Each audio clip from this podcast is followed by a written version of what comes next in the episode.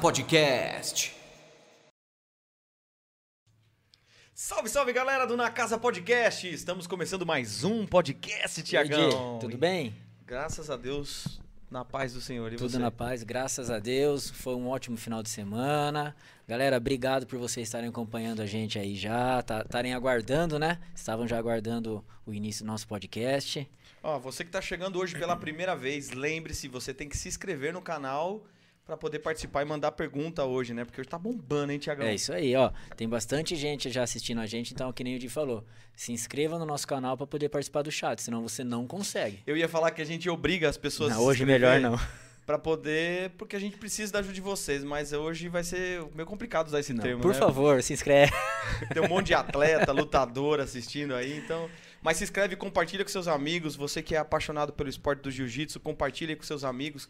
Vai ser um papo muito legal, Tiagão, porque hoje, aqui no Na Casa Podcast, eles que fazem parte da história do jiu-jitsu brasileiro, Mestre Otávio e Fred Almeida, Jiu-Jitsu Auá. É isso aí. Falei certo? Falo com medo. Fa- fa- fa- Falei. Você tá meio tímido, você tá É, meio... Tá meio... bo- bo- Boa noite. Boa Meu. noite, Messi. Boa noite, Fred. Boa noite. Obrigado pela presença de vocês aqui conosco.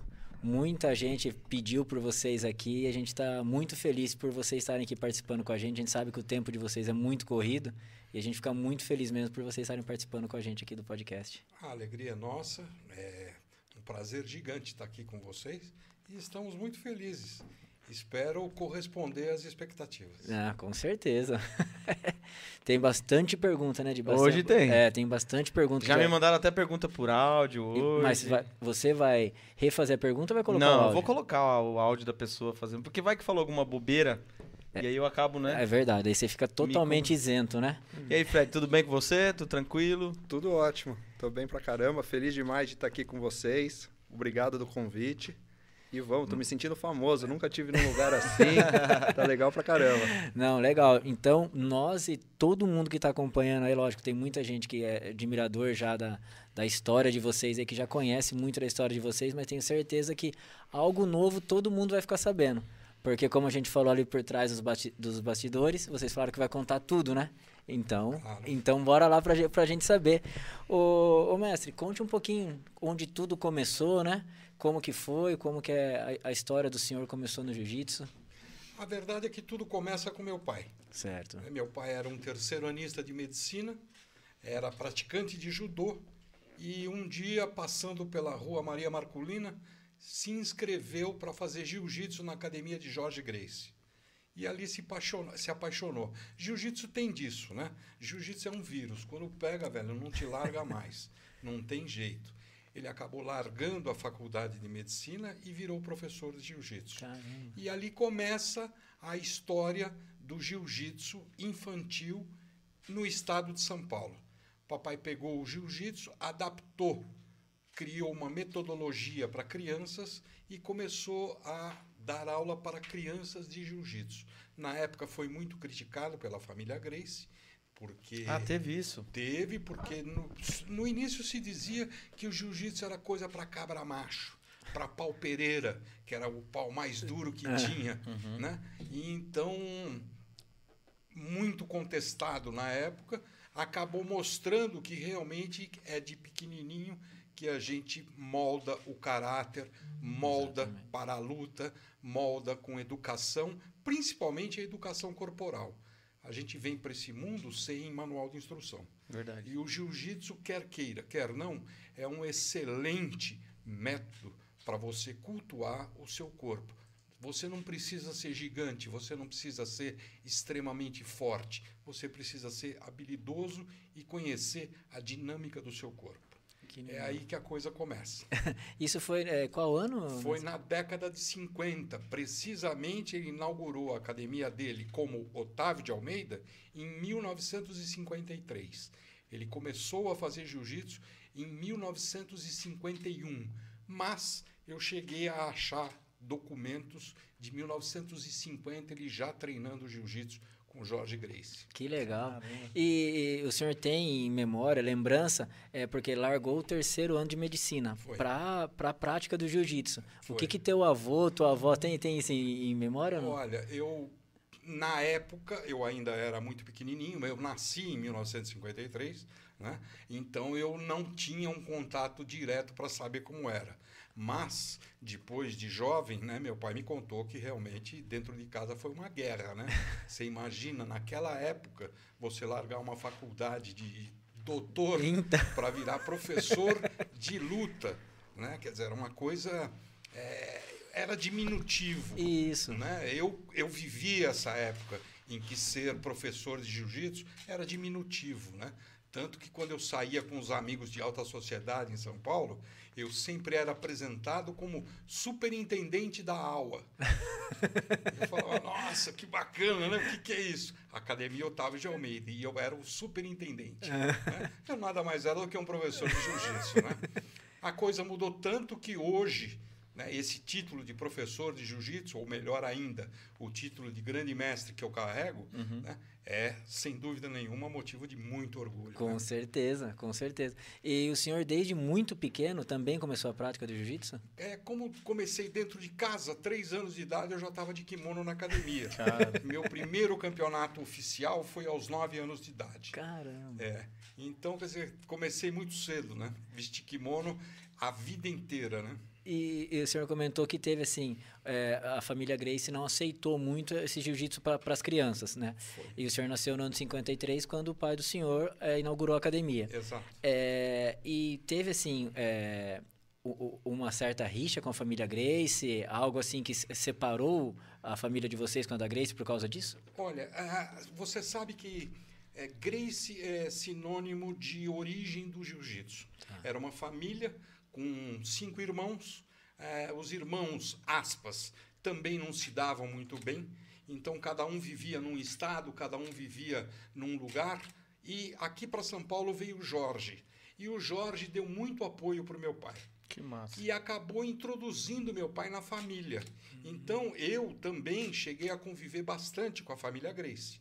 Era uma família de, de disciplina discutível, mas uma família é, que, onde era mosqueteiro, um por todos, todos por um. É. Né?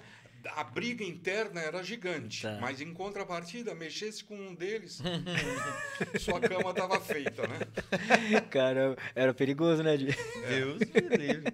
E daí, bichinho foi picado ali também, né? Então, é, conforme a metodologia do meu pai, eu nunca cobrei do Fred absolutamente nada dentro do jiu-jitsu. Eu sempre quis que a coisa surgisse de modo natural, que surgisse pela sua própria vontade. A única obrigação que ele tinha comigo era aprender a nadar. Debaixo de pau, mas ia nadar. Se você parar para pensar que três quartos da terra é, é água, água, é muito mais importante você saber nadar do que andar. concorda?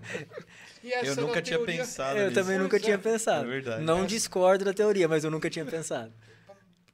Todo lugar que você vai tem lago, tem rio, tem mar. É. Né? Quer dizer, se você não soubesse se, se aguentar na água, entendeu? Pô, você vai viver na Terra o tempo inteiro?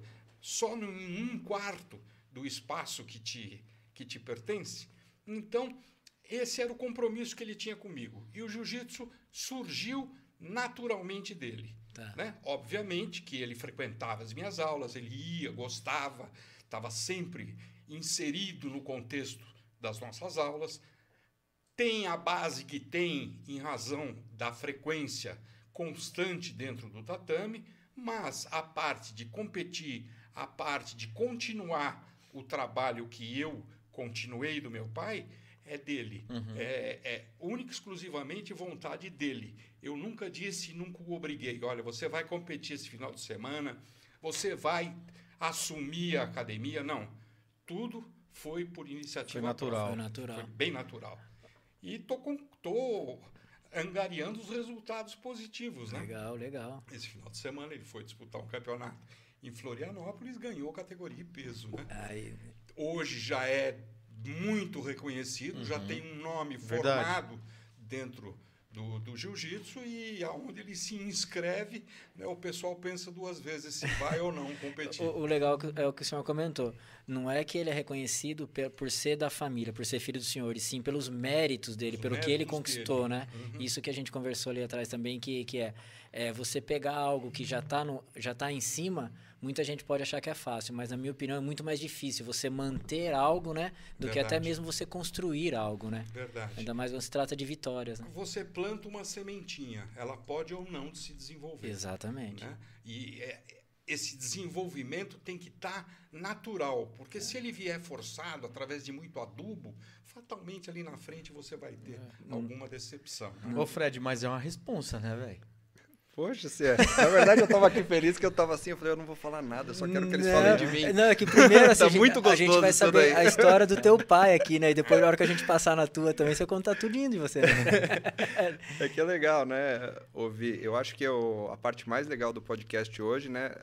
É eu estar junto com o meu pai, Aham. falando daquilo que a gente mais gosta. Sim. Sensacional. Então, quando surgiu essa ideia, eu falei assim, não posso perder isso daí de jeito nenhum. Quando a gente vai ter uma oportunidade de estar nós dois juntos, tipo, só falando daquilo que a gente mais gosta, né? E esse gosto começou com meu avô, né? É, Ele, ele fala que nunca me obrigou, que nunca fez isso, assim, mas eu acho que lá atrás já tinha alguma coisa, assim, sabe? Eu não sei se é o caminho da família, né? Eu, eu sempre tive comigo que eu tinha que continuar isso, né?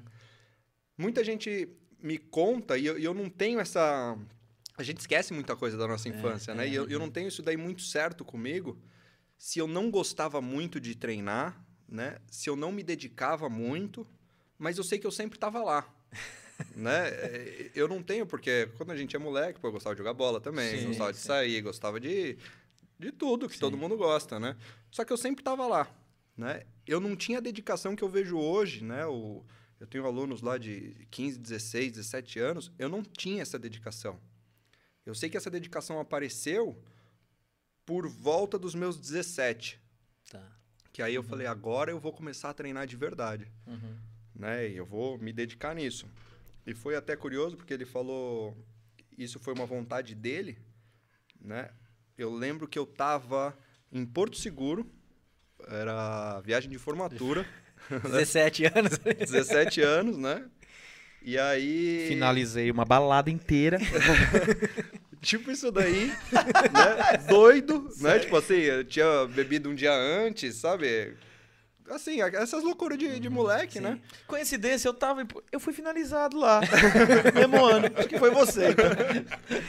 E aí eu liguei pra ele do orelhão, né? Falei, ah, como tá, tal? E ele falou assim, olha, eu tô aqui, tô com um problema, né? É, Eu preciso saber agora o que, que você vai querer fazer da sua vida. Eu no orelhão olhei e falei assim, ué, Caramba. tô à toa de um lado, sabe? Boa. Falei, poxa, mas hoje, né? Ele falou hoje. Não você- posso esperar voltar de viagem, né? É, ele falou, olha, eu, eu tô aqui resolvendo uns negócios da academia e eu preciso saber você vai querer ir para São Paulo, estudar em São Paulo, ou se você vai querer ficar aqui. E na hora eu falei assim, não, eu vou ficar. Vamos ficar com a academia. Né? Naquela época, a... onde a gente tem academia hoje estava alugada, Uhum. né? E eu falei, não, vamos, vamos embora, vamos nisso. Sabe, tipo, Ali virou a chavinha. foi ali, né? Então eu acho que eu já sabia, porque lá não foi uma decisão, Sim. né, que eu parei para pensar. No orelhão louco. No pá. ore- É, tipo assim, eu queria ir pra balada, não queria ver isso.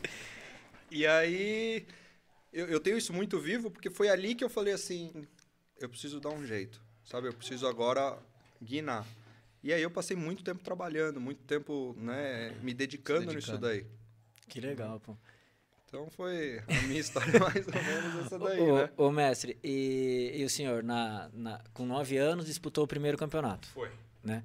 E, e depois daí, é, não, não parou mais? Foi campeonato atrás de campeonato? Como que foi? Então, é, meu pai era o titular da academia. Né? Então, eu não me senti professor até o dia que meu pai faleceu. Então, eu sempre ajudava meu pai a dar aula, eu sempre tive as minhas aulas, mas o titular da academia sempre foi meu pai. Tá. Então, eu realmente só assumi o lado proprietário da academia a partir do momento em que eu perdi meu pai Entendi. né? E meu pai era uma pessoa muito fácil de viver. Meu pai era um cara muito alegre, muito divertido e muito pontual. Né? Você quer, quer, você não quer, não quer. Né? Então, ele me, sempre me deixou muito à vontade para eu seguir o caminho com as minhas próprias pernas. Entendi. Então, às vezes, ele chegava e falava: Olha, essa aula que você está dando não está boa, né? você precisa levar mais para o lado de cá ou levar mais para o lado de lá. Eu sempre segui as orientações do meu pai. Né? É, meu pai morreu com 64 anos de idade, na época eu tinha 33, ele ainda me batia. né?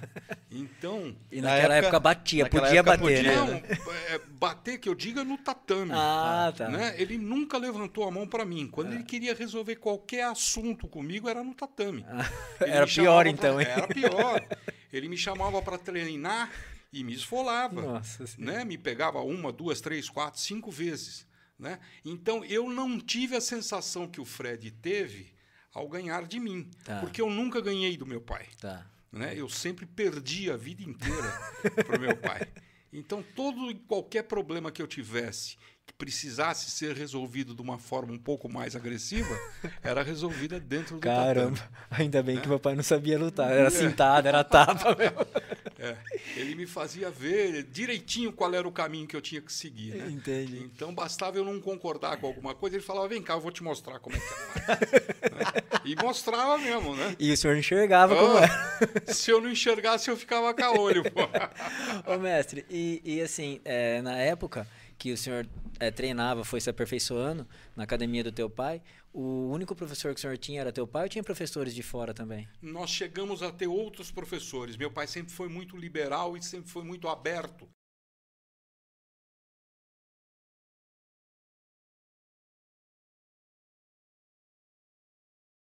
Cheguei a fazer taekwondo e esses professores sempre trocaram a especialidade deles pela nossa especialidade.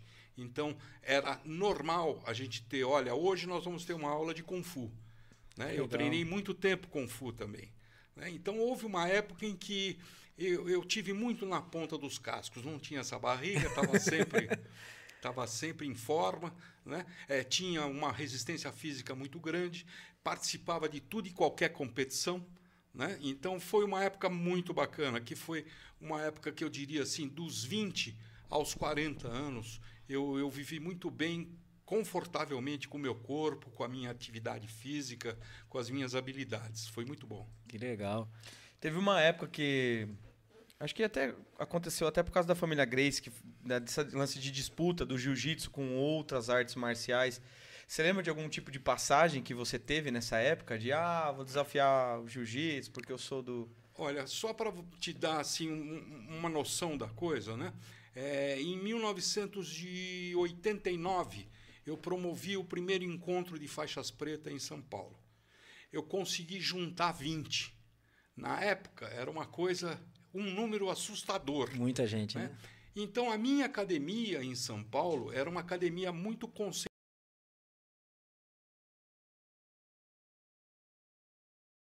aula particular.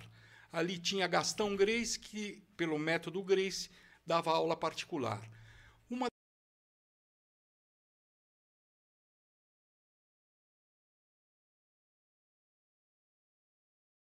Eu estava dando aula, de repente chegava alguém, posso assistir sua aula? Sentava ali, é, 30, 40 minutos depois eu ia lá dar uma atenção. Ah, eu sou professor de karatê e eu estou vendo como é que funciona esse jiu-jitsu e tudo. Você não quer entrar mostrar alguma coisinha para a gente? Que legal. Poxa, isso é legal. Ele entrava, e fatalmente a gente saía na mão. Isso aí não tinha como. A gente uma harmonia, uma coisa bonita, uma história bonita. Você sabe que. É- fatalmente é... ele ia pro hospital?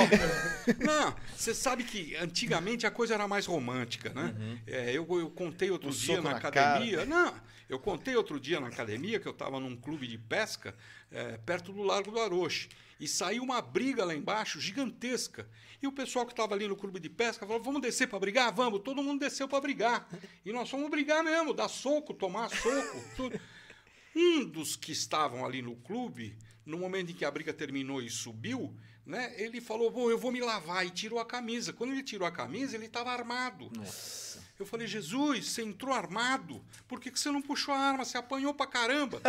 ele falou: Meu, eu desci para brigar. Eu não desci para matar, matar, ninguém.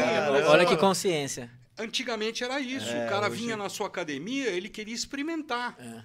Né? É, eu lembro perfeitamente de- do, do professor de Kung Fu que acabou ficando na minha academia.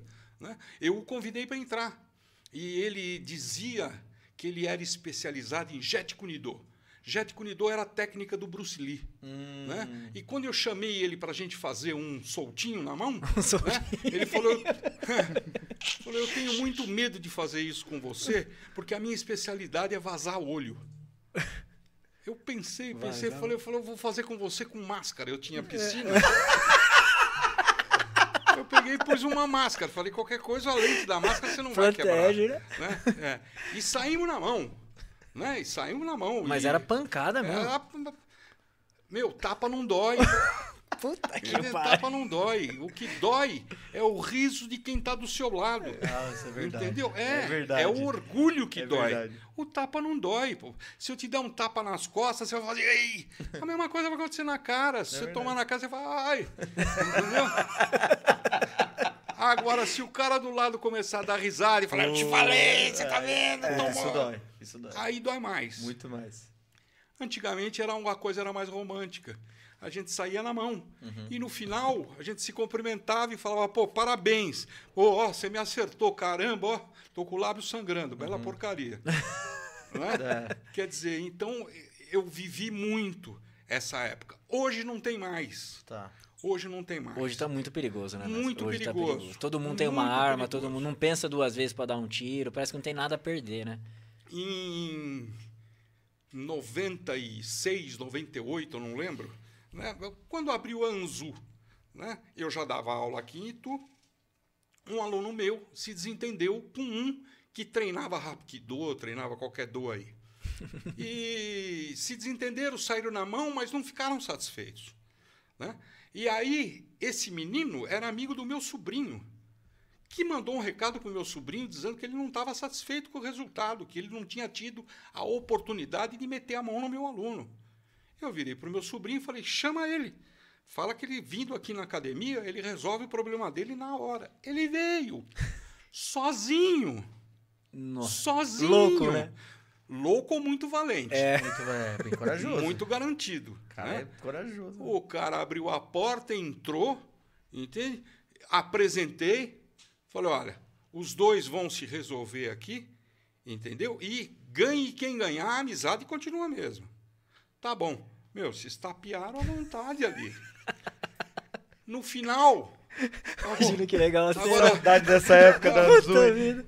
agora eu tô feliz, entendeu? Já bati o suficiente nele e ela acabou batendo no meu aluno. Ah, vou ter- Entende? Tomou um, meu tomou uns tapas feios, né? E proibido. Quem ficar aqui se rir vai ser colocado para fora. Não tem riso, Tá, né? E quem falar parou, parou. tá. Ah, então Olha a disciplina, né? tinha condição de resolver a coisa de uma forma mais romântica. É. Hoje se eu fizer Hoje um negócio desse, velho, eu vou tomar um Nossa, processo. É. muito. Eu não sei nem para onde eu vou. Ô, mestre, gostava, é, o senhor gostava muito de briga mesmo? De rua, de. Briguei muito pouco na minha vida. Muito pouco mesmo. Se eu contar na palma de uma mão, foi o número de vezes que eu briguei. E briguei por questões de autodefesa. Tá, Nunca bati em ninguém. Falar, não, vou lá e vou meter a mão naquele. Tá. Nunca fiz isso. tá. Agora, estou num lugar, de repente toma um tapa, eu tenho que me Sim, defender. sim, sim, sim. né? E foram essas vezes aí que eu me resolvi e também já tomei muito, né? De estar parado, não sei o quê, e de repente vi um pé na orelha lá que você não sabe nem de onde veio, né? Você fala, meu Deus, o que, que eu estou fazendo aqui, né? Ô, ô, mestre, continuando um pouquinho, a gente vai entrar já na, pra saber do Fred. É que assim, veio bastante é, pergunta sobre também o pai Ô, dos. ô, Ti, deixa eu só te interromper. Tem bastante gente Tem. mandando mensagem, inclusive agradecer, porque acabamos de atingir 2 mil inscritos no canal. Ô, do- galera, obrigado, hein? Obrigado por estar se a inscrevendo vocês, aí. E tá Agra- vendo? Vocês são famosos, né? Tá vendo? Tá vendo? É. Deixa eu mandar um abraço aqui. Vamos ver quem tá aqui com a gente. A Bárbara tá aqui. Cristiane Rodrigues, Carlos Nunes, todo mundo mandando boa noite, mestre. boa noite, Flamengo. Fred. Esporte Marcial, forte abraço ao mestre Otávio, Legal, ao Fred. Rafael Jesus Os mandou aqui. Delber. Delber, James, já mandou uma pergunta, um áudio aqui também. É, Rafael Dias, grande abraço. Putz, tem bastante gente. A gente vai lendo todo mundo Tem, aqui, tá? É isso aí. Vocês Ó, vão... deixa eu só dar um recado, que esse recado é importante. Fred, prova amanhã às 10 horas, que nem combinado. Mandaram aqui pra você. José Maurício. É pegadinha, é isso? É sério? A gente fez o exame de graduação, Tá. né? Na quinta-feira. Ele quer aparecer, né? Porque Corajoso, hein? ele tá há três exames que não aparece. Ele marca uma viagem sempre no dia do exame. Ah, sabe? entendi, entendi. E aí hoje, na hora da aula, ele quis marcar um exame pra amanhã às 10. quer aparecer, quer aparecer. Mas e aí, resposta, vai ter ou não vai ter? Não, é pra ser graça. Ano que vem. Ano que vem. Mandar um abraço pro William Simone. Ô, ô, William, abraço pra você, viu, fi? Saudade Abraço, de você. William. Faz tempo que a gente não se vê também, hein? É, tem muita gente aqui, o Wesley mandando osso também. É, a Cara, bastante tá- gente a gente vai lendo, É né? isso aí. Ô, ô, mestre, então, voltando à, à pergunta. É, o teu pai foi muito graduado no jiu-jitsu também, né? Ou não? Como que era a graduação? Antigamente não tinha esse status todo que tem hoje. Tá. né? É, existia uma regra que a cada três anos você poderia colocar um grau na sua faixa, desde que você tivesse ativo no tatame. Tá. Né? Então era essa a graduação que tinha. Ah, Papai tinha um era por de tempo. risco. Era por Era tempo. por tempo. Era por tempo. Entendi. E obviamente que papai chegou ao, ao nível máximo e faleceu já com a faixa de nível máximo. né? Tá. É uma. O, o que eu, o que eu vi alguma, al- algumas reportagens falando, né, da família do senhor, é que assim, é, o jiu-jitsu começou no Rio, de, no Rio de Janeiro. é isso? Isso. E em São Paulo, quem trouxe o jiu-jitsu foi teu pai. Foi. Foi o papai quem startou o jiu-jitsu no estado de São Paulo. Tá. né? Então, logo depois que ele começou a, a praticar jiu-jitsu, dar aula aqui em São Paulo, a família Grace acabou mandando o Pedro Emetério, depois mandou o Gastão Grace. Então, começaram a surgir algumas academias em São Paulo depois do papai. E os outros estados do Brasil, como que foi difundindo daí a. Família Grace, nômades, né?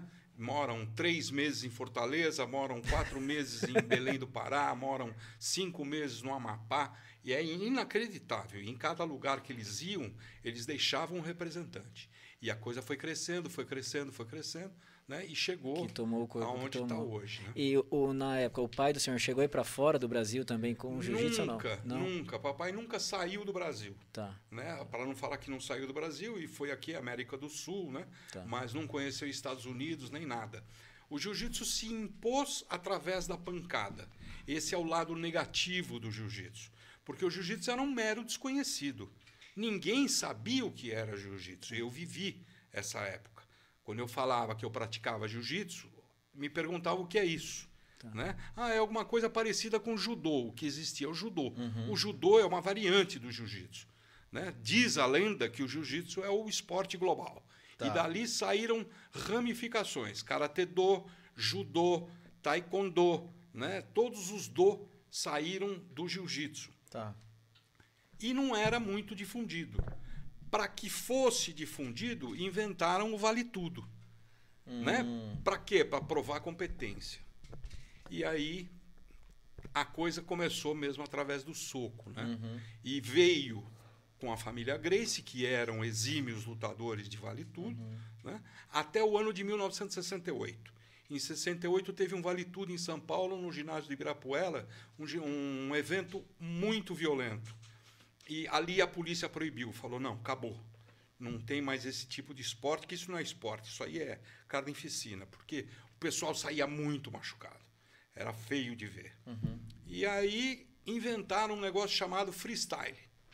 E através da luvinha e através da, da botinha de não sei o quê, começaram a, a fazer um vale-tudo mais direcionado, a fazer um vale-tudo com regra.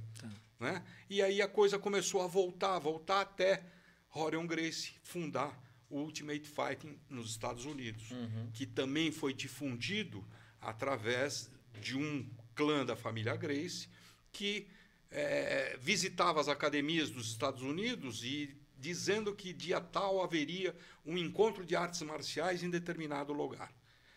Os interessados apareciam, chegava lá e ele dizia: não tem encontro coisa nenhuma. Eu vou mostrar para vocês e vou ensinar para vocês a melhor luta que existe no mundo. E enfileirava e socava um por um. E a coisa começou a crescer, falando, pô, jiu-jitsu, jiu-jitsu. Horion inventou o Ultimate Fighting e colocou o, Royce. O Royce Grace. O Royce. Vocês se lembram, no Sim, início, Royce Grace entrava de kimono Uhum. e fosse quem fosse, ele acabava ganhando, porque as regras eram livres. Uhum. As regras eram as regras do jiu-jitsu.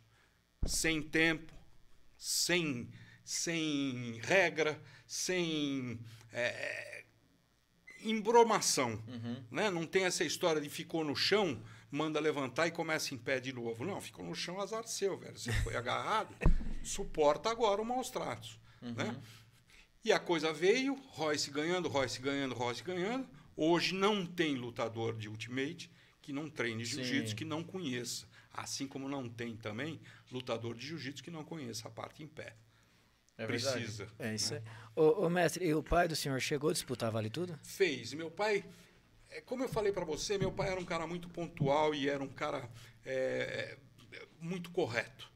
Ele se prontificou a fazer um vale tudo para tentar salvar uma derrota que um dos Gracies tinha tido com Valdemar Santana. Mas fizeram um, um bem bolado. Olha, não vale isso, não vale aquilo, não vale aquilo outro. E o árbitro era o Sakai. E o Sakai acabou permitindo que o Valdemar Santana usasse de uma série de coisas que não estava na regra. Né? E meu pai reclamando, falando: olha, isso não está na regra, pô, ele está me enfiando o dedo no olho. Era a história de enfiar dedo no olho, de rasgar a boca. Nossa. Né? É, coisas animalescas, né? Uhum. Meu pai não queria isso, falava: meu, eu sou um professor, pô, né? Eu tenho uma carinha bonita, não quero estragar, né? Uhum. E no meio da luta meu pai desistiu e falou: "Não, isso não é para mim. Ah, Tô entendi. fora" e não fez, Entendi. né? Mas era aquilo que eu falei para você. Não era raro aparecer gente para tentar experimentar. Entendi. Aí eu tinha a possibilidade de ver meu pai em ação. Ah. Batia bem, batia muito bem. E era, era bom de era, pancada. Era truculento, era bruto. E, e hoje, Fred, o jiu-jitsu está, pelo que. ah, lógico, você não viveu a época do teu pai, muito menos do teu avô, mas você acha que hoje o jiu-jitsu é mais fácil do que no passado? É diferente. Mudou muito? Mudou muito porque veio muita regra, né? Tá. Hoje a gente passou aí nesse último mês só falando disso daí na academia por conta do, do exame e a pauta desse ano foi, foi de regra. É muito difícil a regra hoje. Né? Então ela te limita muito. A parte boa é que você consegue ter combates mais dinâmicos, porque nessa época você tinha combates que levavam 30, 40, 50 minutos. Né? Teve a luta do, do Hélio com o, Kimura, que foi duas horas. Nossa, como que aguenta? Tem preparo Como pra... que você vende uma coisa desse jeito? É, também. Né? Então, os tempos diminuíram, né? Colocaram regras para que não tenha amarração, né? Para que a luta não fique monótona e que para seja para que seja comercial. Só que por outro lado, você tira uma parte do jiu-jitsu, Tá. né? Porque tudo que você coloca a regra, né? Ah, por exemplo, não vale uma chave de calcanhar. Você para de treinar essa chave. Ah, tá. Então você não aprende ela e você não fica bom nela, né? Então a gente tem que E tá acontecendo um- isso, tendo muitas limitações aí de, é, de tem algumas coisas que tinham e estão tirando, então. vai tirando por conta de lesão, Uhum. né? Acaba machucando. Os campeonatos hoje são muito grandes, né? Na, na sua época tinham quantos campeonatos por ano? Ah, a gente fazia dois, três campeonatos por ano, né? E o número de participantes, quando falava, olha, o campeonato é gigante, tinha 200 atletas. Ah. Hoje o, campeonato, o último campeonato brasileiro tinha uns 7.500. É atletas. muita gente, né? Quer é dizer, veja muito, como muita cresceu, gente. né? é muita gente. Hoje o, o calendário da IBJJF são quase 200 campeonatos no ano, Nossa senhora. Tem todo final de semana tem. todo final de semana. Todo final, Todo de, final de semana, semana. Eu lutei agora em Florianópolis. Nesse próximo final de semana tem no Rio de Janeiro. No outro final de semana tem em Betim, Minas Gerais. Aí tem um ou dois finais de semana livre, volta a ter outro no Rio, aí vai para Curitiba e assim vai. Cara, né? apro- aproveitando que você falou do, camp- do campeonato que teve, mostra as medalhas aí pra, pra, pra câmera aí e explica pra gente do que, que foi. Pra, pra essa daqui, né? É, é, pra aquela. Dá um foco aí, Tomás. Consegue pegar aí, legal? Agora é hora do merchan. É, não, fa- faz aí mesmo. Esse final de semana teve o Floripa Winter. Né? É um campeonato da, da Federação Internacional, Certo. né? que ela organiza é, em diversos lugares do mundo. E o legal disso é porque ele te coloca no ranking. Hum, Né? Então, para você poder lutar campeonatos grandes, você precisa de uma certa pontuação no ranking. Né? E, obviamente, que estar bem posicionado no ranking é legal também. Né? Então a gente vai fazendo essa, essa peregrinação para poder conquistar pontos. Sim, sim. Né? E esse final de semana deu tudo certo, conseguiu o peso e o absoluto. Olha que top. né? Que E, Deu tudo certo pra categorias. você e mal pra alguém, né? e mu- e muito mal pra alguém. Muito mal pra alguém. Não, e o Fred deve subir bem agora na pontuação por Uhum. causa de ranking, porque ele estava na categoria dele como sexto do ranking do mundo, né? Olha Então, só, do pô, é- mundo. É, Caramba. muita coisa, pô, do é mundo. muita coisa, né? É mundial esse ranking, não é? Da minha categoria de peso, né? É, de categoria de peso É, e faixa, no, né? no ranking total, alguém aí que estiver assistindo podia dar uma olhada lá para ver como é que tá. eu acho que eu tava em quadragésimo. Né? No ranking do Brasil, eu tava em sétimo. Caramba, Fred. Porra, mas tá. Maravilhoso. E qual, qual que é o estado que tem o mais pedreira mesmo? Tem, tem, tem algum estado que tem os, os caras mais top ou não? é o Rio Então, de Janeiro? Não, hoje é São Paulo. A São Paulo. Hoje é São Paulo. É que o que aconteceu é que o pessoal precisou sair de São Paulo porque nos Estados Unidos gera muito mais dinheiro. Tá. Então, os paulistas ganham o campeonato, mas hoje eles moram fora. Ah, entendi. né? entendi. Mas a gente conhece todo mundo, tá todo mundo junto, né? A, a categoria que eu luto hoje é uma categoria master, ela é acima de 30 anos, de 30 a 35. E eu sempre comento que eu acho que é a, a categoria mais legal do jiu-jitsu, porque apesar de ter a rivalidade, tem uma amizade entre todo mundo. Então eu, eu vou lutar, eu, são os meus amigos, né? São contra os meus amigos que eu E tô são lutando. mesmo, são mesmo, Fred. É, Fala a verdade, sa- são. Ah, sai comer São. uma pizza, tomar uma cerveja junto. Ah, É, a gente não chega tanto, mas assim, Então são colegas, São colegas. colegas, é. Mas assim, é, é bacana, porque não tem a rivalidade que tinha, que Sim. tinha na época, Uhum. né? De querer briga, Matar matar. Só que a hora que tá lá dentro é pra valer. É, né? Então não tem, não tem brincadeira, não. Mas a hora que sai, todo mundo é amigo.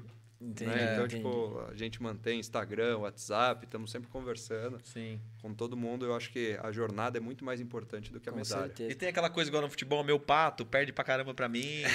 Não, não porque o jiu-jitsu é muito de dia, né? É, né?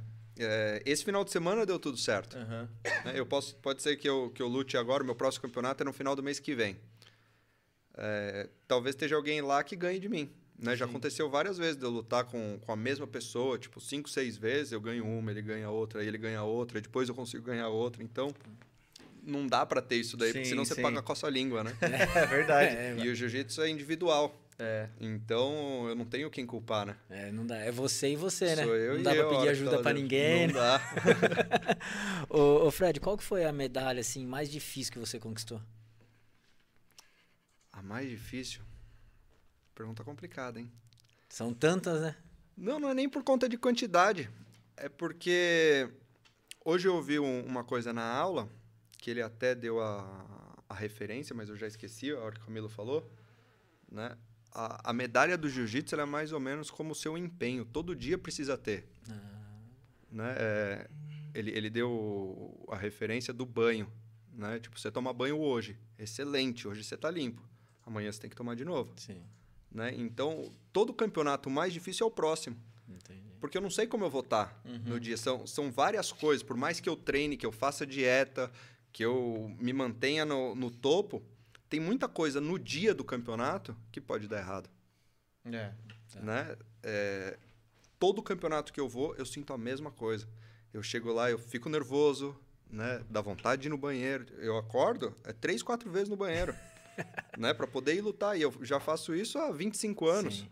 Né? E várias vezes, tem mês que eu luto três campeonatos e eu continuo ficando nervoso, eu continuo tendo as mesmas influências externas ali, ou internas, né? Pra estar tá ali lutando e tentando desempenhar um bom papel. Só que às vezes chega lá e dá errado. Você faz uma coisa errada, o cara vai melhor do que você, você não consegue mostrar nada pra ninguém ali, sabe? Você Sim, fala, poxa, sim. tenho que voltar pra casa agora. Triste. Ó, mandaram aqui, ó, ranking. é, Deixa eu ver aqui, cadê? É, 36 Fred Essa Mundial. tá em 36º. Mundial. Mundial, é. Com 234 pontos, é isso, né? Então acho que não atualizou ainda o. Eu enxergo muito mal, bicho. Eu já É, tô mas aí assim- sim. É, É mas acho que mesmo. não atualizou desse final de semana. Ah, tá. Então, acho Então que vai um pouquinho subir, mais. Vai é. subir um pouco. Aí, ó. Tá vendo? Receba, toma essa. ó, perguntaram aqui qual que é o segredo do bigode, viu? Ah, rapaz, isso aí é de família. Mas ali ainda não tem o bigode. né? Não, ele não deixa, ele não deixa. Não tem, até porque ainda é ralo. Mas então sempre vai ser, mestre. É, não sei, viu? Não sei. Ou ele vai ter que fazer um aplique, alguma coisa ele vai ter que fazer. Na graduação, a gente sempre faz a brincadeira de todo mundo ir com bigode, né? Eu já comecei a deixar a barba crescer já tem duas semanas. Caramba. Olha, olha como tá A gigante. graduação é daqui 30 dias. Puta vida. Eu Em 20 sou, dias. eu sou do seu time, cara. Um ano sem fazer. É, mas eu também sou Um ano, assim. um. Eu também sou assim. Ô, Fre... ô, ô, mestre, teve, teve alguma ocasião, tipo assim, de rua, alguém assim, o, o senhor Mas já... tá com uma voz do Marrone, hein? Eu tô ruim da garganta. É assim, ma- mais recente, vamos supor. Ah, num trânsito ou alguma situação que eu- uma pessoa é, vai arrumar uma confusão com o senhor e fala, ah, já tem mais idade, eu vou querer crescer pra cima dele. Já teve alguma situação dessa ou não? Acho que teve, Ô, mestre, risada. eu vou pedir pro senhor falar um pouquinho mais próximo do microfone. Vou falar mais próximo, apesar de que eu falo alto. É. Né? Você sabe que há pouco tempo atrás eu ouvi uma muito boa, viu? Eu ouvi uma muito boa. Falou, não vou nem descer porque você tá muito velho para sair na mão comigo. Falei, se você quiser experimentar, é uma chance. E sério mesmo? É, Mas graças a Deus ele não desceu. Mas eu não sabia que era o senhor, desculpa. Brincadeira. eu não sabia. Eu não sabia, era, foi pra... é mais chato com os próprios amigos. Porque os amigos estão o tempo todo querendo te testar. Tá. Não só a sua paciência, né? Como. O que, que você faz se eu te segurar aqui? Entendeu? Oh, meu Deus do céu. Mas isso foi a minha vida inteira, né? Sim. Então eu tenho algumas respostas bem mal criadas. Ah. Bem mal criadas. É. E acaba resolvendo isso aí. E, e- e os jovens da academia, quer finalizar o senhor e não consegue? Como que é? Olha, graças a Deus, dentro da academia, nós conseguimos criar um clima de preservação. Né? Então, qualquer coisa eu já aviso. Falo, olha, tem um estatuto de idoso. Você pode entrar pelo cano. Você me ganha, mas você vai responder na justiça. né? Eu sempre me dou muito bem com todos. Com todos. É- é- eu, às vezes, sou testado quando eu treino em outras academias. Ah, tá. Porque o pessoal olha a tua faixa e fala: esse é indestrutível. Pode ficar tranquilo que esse aí aguenta tudo. E não é verdade. Né? A idade é madrasta. então, eu às vezes sou obrigado a me comportar. é, ou sou obrigado a ceder. Tá, né? tá. É, isso também é, faz parte da inteligência da luta. Tá. É você não resistir para quebrar. Né? Ah, eu quebro fácil. Legal isso. Tô velho, né? Quebro fácil.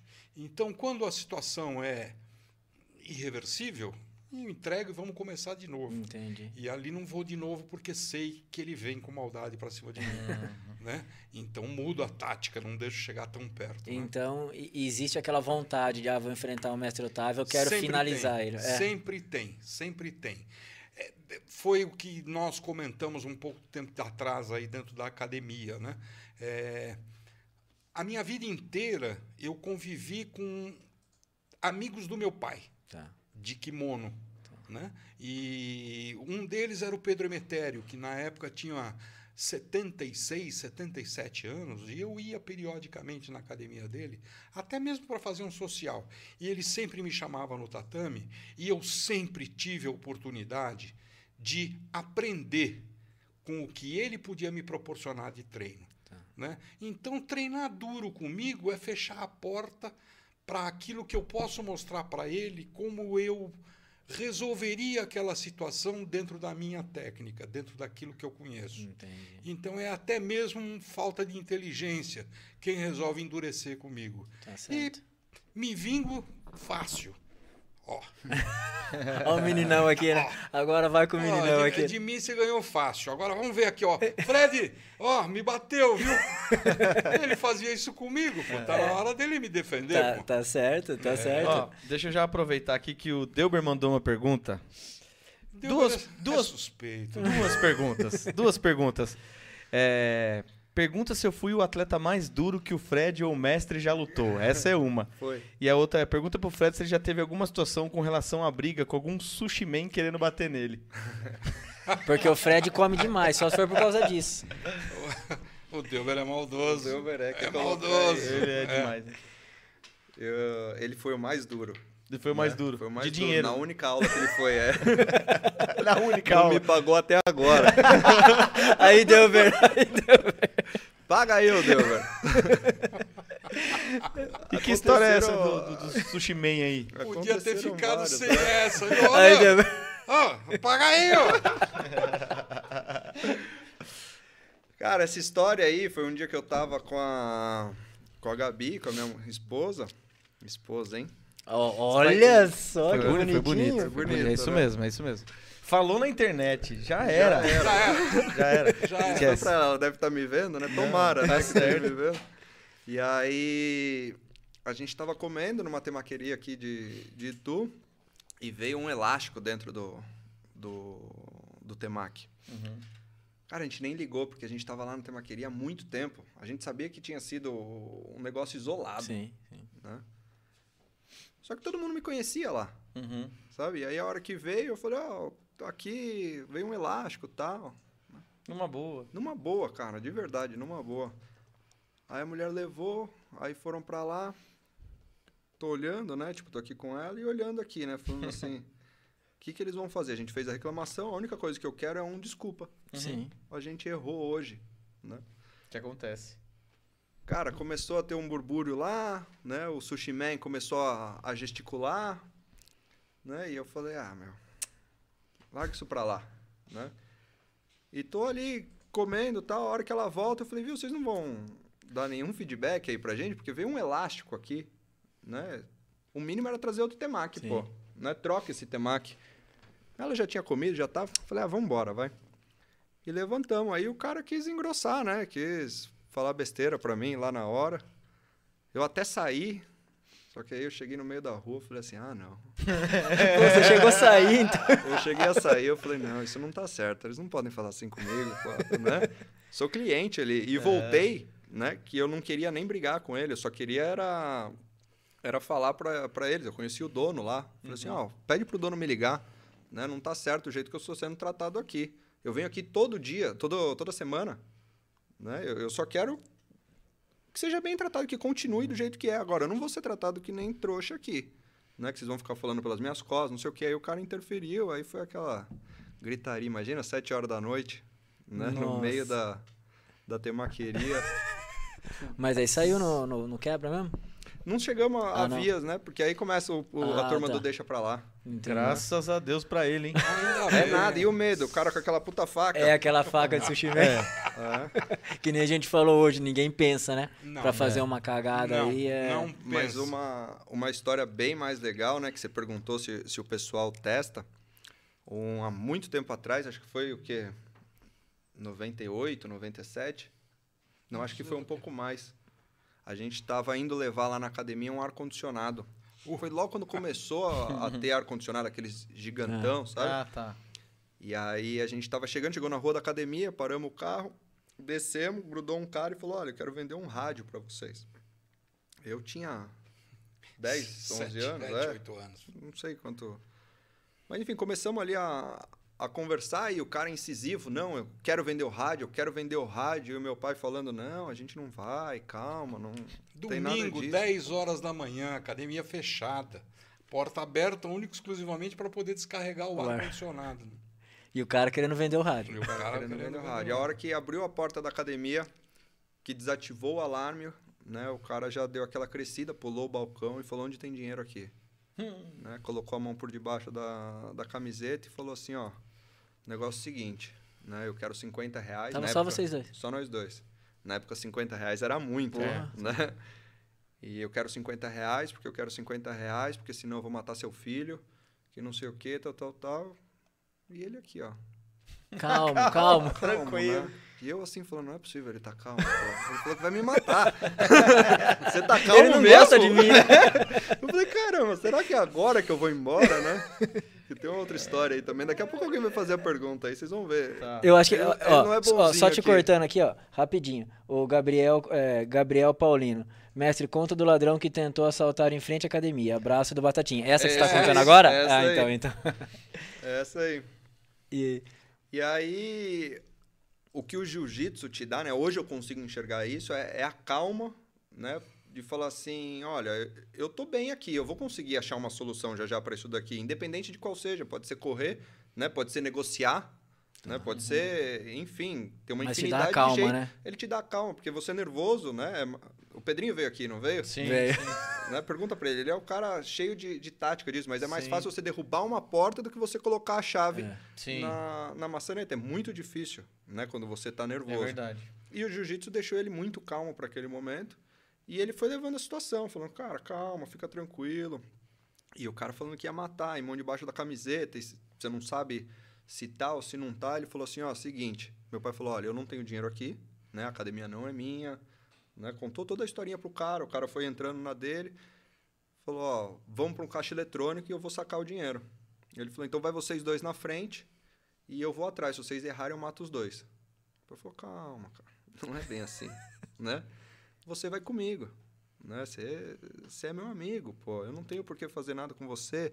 Meu filho vai atrás e você vai na frente. E abriu a porta pro cara. Ele criou a oportunidade para atacar. O cara tava com a mão embaixo da, da camisa. A hora o cara passou...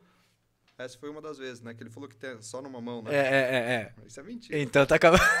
É bem, me- é bem mentira, né? Mentira, é. Uma mão pode ser nesse- nessa semana. tá começando agora, né? Mas é. E aí ele começou, se pegou com o cara. Eu, criança, não sabia o que fazer, fiquei vendo toda aquela cena, né? Ele abraçou o cara, eles correndo. Eu não sei se vocês lembram, mas na frente da academia não tinha o jardim, era só estacionamento ali. Meu, saíram se batendo. Eu lembro da mulher da frente sair correndo pro portão, viu tudo o que estava acontecendo, trancou o portão e voltou e correu dentro. Né? E eles saíram na mão ali, né? Um tempão, ele apagava o cara, o cara voltava a acordar. A gente revistou ele, ele não estava Não tava armado. não tava armado. Ele que- tava coçando a barriga, na verdade. Tava com uma fome desgramada. né? Que foi a, a, a- a sorte, né? Porque a gente não Graças sabe como a o Deus, negócio sim. seria, né? E também não tô falando que você tenha que reagir, pelo Sim, amor de Deus, é. né? Foi, a- foi aquele momento que Sim, tudo sim. deu certo. E deu a oportunidade, né? Exato. Teve a deu oportunidade. Eu liguei pra polícia, só que naquela época eu ligava aqui, né? Meu pai tinha um celular daqueles tijorola, Aqueles né? Você ligava e caía em São Paulo. Então os caras É. nem sabiam, sabe? Não conseguia nem resolver a situação. E ele no negócio, o cara acordava pau, acordava pau. Tava sendo gentil com ele, né, mestre? Tava sendo educado, Educado. você tava botando ele, tava ninando ele pra dormir. Dorme, acorda, dorme. E hoje, inclusive, ele mora ali na Avenida da Paz, esse rapaz. né? Cara, esse cara, depois a gente foi saber, né, que ele já já sof... já tinha sido preso, já tinha matado um policial, sabe? Tipo, era um cara realmente perigoso, Perigoso, Caramba. perigoso mesmo. né? A sorte é que aquele dia ele não tava armado, então, real, né? A sorte foi, foi essa daí, né? Ele ficou preso depois um tempão e acabou morrendo na, na, Caraca. na prisão. Prisão. E qual que Deram um foi? mata-leão nele lá dentro. E qual que foi a outra que teve? Ah, não, ah, essa história não acabou ainda. Eles Ah. foram pra delegacia, né? E aí eu já não fui mais. E a hora que tava lá na delegacia, ah, conta você, você que tava lá. É. Aí nós fomos para a delegacia, porque veio a viatura, eu pedi para ele arram- a pegar, subir, pegar uma faixa. Né? Nós amarramos o cara e deixamos o cara amarrado. deixamos o cara amarrado no estacionamento, chegou a viatura. Jogaram o cara lá na. Fizeram uma tatuagem no- na cabeça, jiu-jitsu. Jogaram o carro lá, lá na, lá na caçambinha atrás e, olha, só precisa ir para a delegacia da queixa, né? Eu falei, ó, vou, ralei todo o joelho, ralei cotovelo, né? Falei, daqui a pouquinho eu tô lá. Desci na delegacia. Quando eu cheguei, ele estava sentado numa salinha, algemado num cano, assim, né? E eu entrei para dar depoimento. Quando eu olho, de repente, ele fugiu, ele fugiu. E blá, blá, blá, saiu todo mundo correndo, né? Eu saí correndo atrás. Quando eu olhei e vi correndo ali, eu entrei no carro. Você lembra da 100% vídeo? 100% Sim. vídeo. Ali tinha um mato. Tinha. Era um mato. Eu entrei com o carro no mato, abri a porta e dei pau, assim no carro. O cara caiu, pulei, abafei o cara, em seguida chegou a viatura, joga o cara. Não era ele, era outro. Era outro. Sensacional. Se eu não tô louco, era a delegada, né? Se não me engano, era a Lia. Ela falou, Meu, vamos contratar esse cara, pô. No mesmo dia pegou dois. Que Moacir, que... Mestre Otávio. É. Ca- ca- Oi, caramba, mestre. Foi muito bom? Muito Ma- bom. Mas é verdade isso mesmo, né, É mestre? verdade, o pior é que é verdade. O pior é que é verdade. Olha, apagou dois bandidos no dia. Num dia só. Ai, caramba. deixa eu fazer uma pergunta aqui. É, Tem muita rincha entre as academias de jiu-jitsu aqui da nossa região? Tinha. Hoje não tem mais? Hoje não tem mais. Porque tem eu, eu lembro há um tempo atrás, vocês ajudaram a fazer, ou fizeram um evento pro Vini, Foi. né? O. Vini era um parceiraço nosso, que infelizmente faleceu, né? Mas você... E eu acho que ele era de outra academia, não era? É. Tinha uma coisa assim. E vocês fizeram um baita de um evento, em pro... tava com câncer, né? O Vini. Vini, um puta parceiro nosso. Eu lembro que vocês fizeram uma baita de uma movimentação, né? Eu não Então, sei olha- se você conhece essa história, é uma história muito bacana. Não, mas se você vale a puder contar. Conta, conta. Vale a pena. É, eu estou na academia de manhã, o Fred veio me procurar e falou: opa, nós temos que fazer um evento, tem um amigo, um menino que está precisando. E não sei nem Que foi através do Delber. Isso. Foi através do Delber, exatamente. Eu falei, filho, nós não podemos fazer isso via federação, porque se eu fizer isso e ajudar uma vez, você já imaginou o número de gente É que está precisando? Entende? Então eu acho que não é legal. Passou algumas horas, alguém me liga e fala, mestre Otávio, nós precisamos ajudar um menino, porque o menino está numa situação e tal, não sei o que e tal. Falei, olha, presta atenção, eu não posso fazer isso pela federação, porque é difícil, tem muita gente, complica e não sei o quê. Ah, tá bom, tá. Fui almoçar. Quando eu cheguei em casa, uma outra pessoa me procura e fala, olha, nós temos que fazer. Eu falei, meu, tem alguma coisa acontecendo aí que não é possível. Todo mundo falando da mesma pessoa. Né? Então eu virei para o Fred e falei, olha, vamos fazer um seminário né, e vamos cobrar. E o que render, nós entregamos para ele. Né? E ele começou, ele abriu a inscrição para esse A seminário. gente fez com valor livre. Cada um podia pagar, o quanto jeito quisesse. que quisesse. é. E, mas a coisa foi assim, pá, é, vai, três horas da tarde, pá, já tem 10. Que legal. Quatro horas, pá, tem 20. Cinco horas, pá, tem 30. É, seis horas, pá, tem 70 caras. Meu, Absurdo. Aí, aí Gente, mostra a união, né? É. Aí mostra a união. a gente não consegue fazer isso aqui na academia com tanta gente. Onde é que nós vamos fazer isso? E aí eu estava indo embora para casa, eu olhei na Kia e vi aquele salão gigante da Kia ali. Falei, pô, eu vou conversar com o Zé Luiz. E peguei meu carro e parei na casa do Zé Luiz. né? Toquei a campainha, o Zé Luiz abriu a porta, falei, Zé, preciso falar com você. Ele falou o que você precisa. Eu falei, olha, eu preciso fazer um seminário no salão da Kia. Preciso disso, disso, disso, disso. Ele falou, amanhã cedinho vai lá na, vai lá na Kia que eu falo com você. Tá bom. No dia seguinte fui lá de manhã, ele me recebeu, falou, você vai falar direto com o meu, como chama, o pessoal que faz divulgação. Assessor, Não de é secretário. assessor, é Publicidade lá. É mídia, vai. Marketing. Você vai falar com marketing. Tá. Você vai falar com a minha marketing, né? E fui lá, vim na cidade, tinha aquela gele na cidade, Sim. e a menina me recebeu e falou: Meu, o que, que você fez com o Zé Luiz? Eu falei: Não, pô, só pedi a ele o salão. Ele falou: Não, ele me mandou fazer o que você quiser. Olha só. Falei: Como assim? Ele falou: Meu, o que você precisa? Eu falei: Olha, eu preciso do salão livre sábado, três horas da tarde. Era um dia à noite, acho. Hum, sei lá, É. eu sei que no fim das contas é, fizemos um evento gigante, tinham quase 200 pessoas, Foi É, surreal isso aí. tinha gente importante, Uhum. Né? O Zé Luiz ficou no bar servindo café e água para o pessoal. Caramba. Ele fez um donativo bastante expressivo. Que né? legal. Foi um negócio, olha, foi muito gratificante, muito gratificante. Aí chegamos em casa com uma urna, é, porque todo mundo quer tirar fotografia. Vamos tirar fotografia com o médico? Eu falei, eu cobro 10 pau cada foto. Então toda a fotografia pagaram.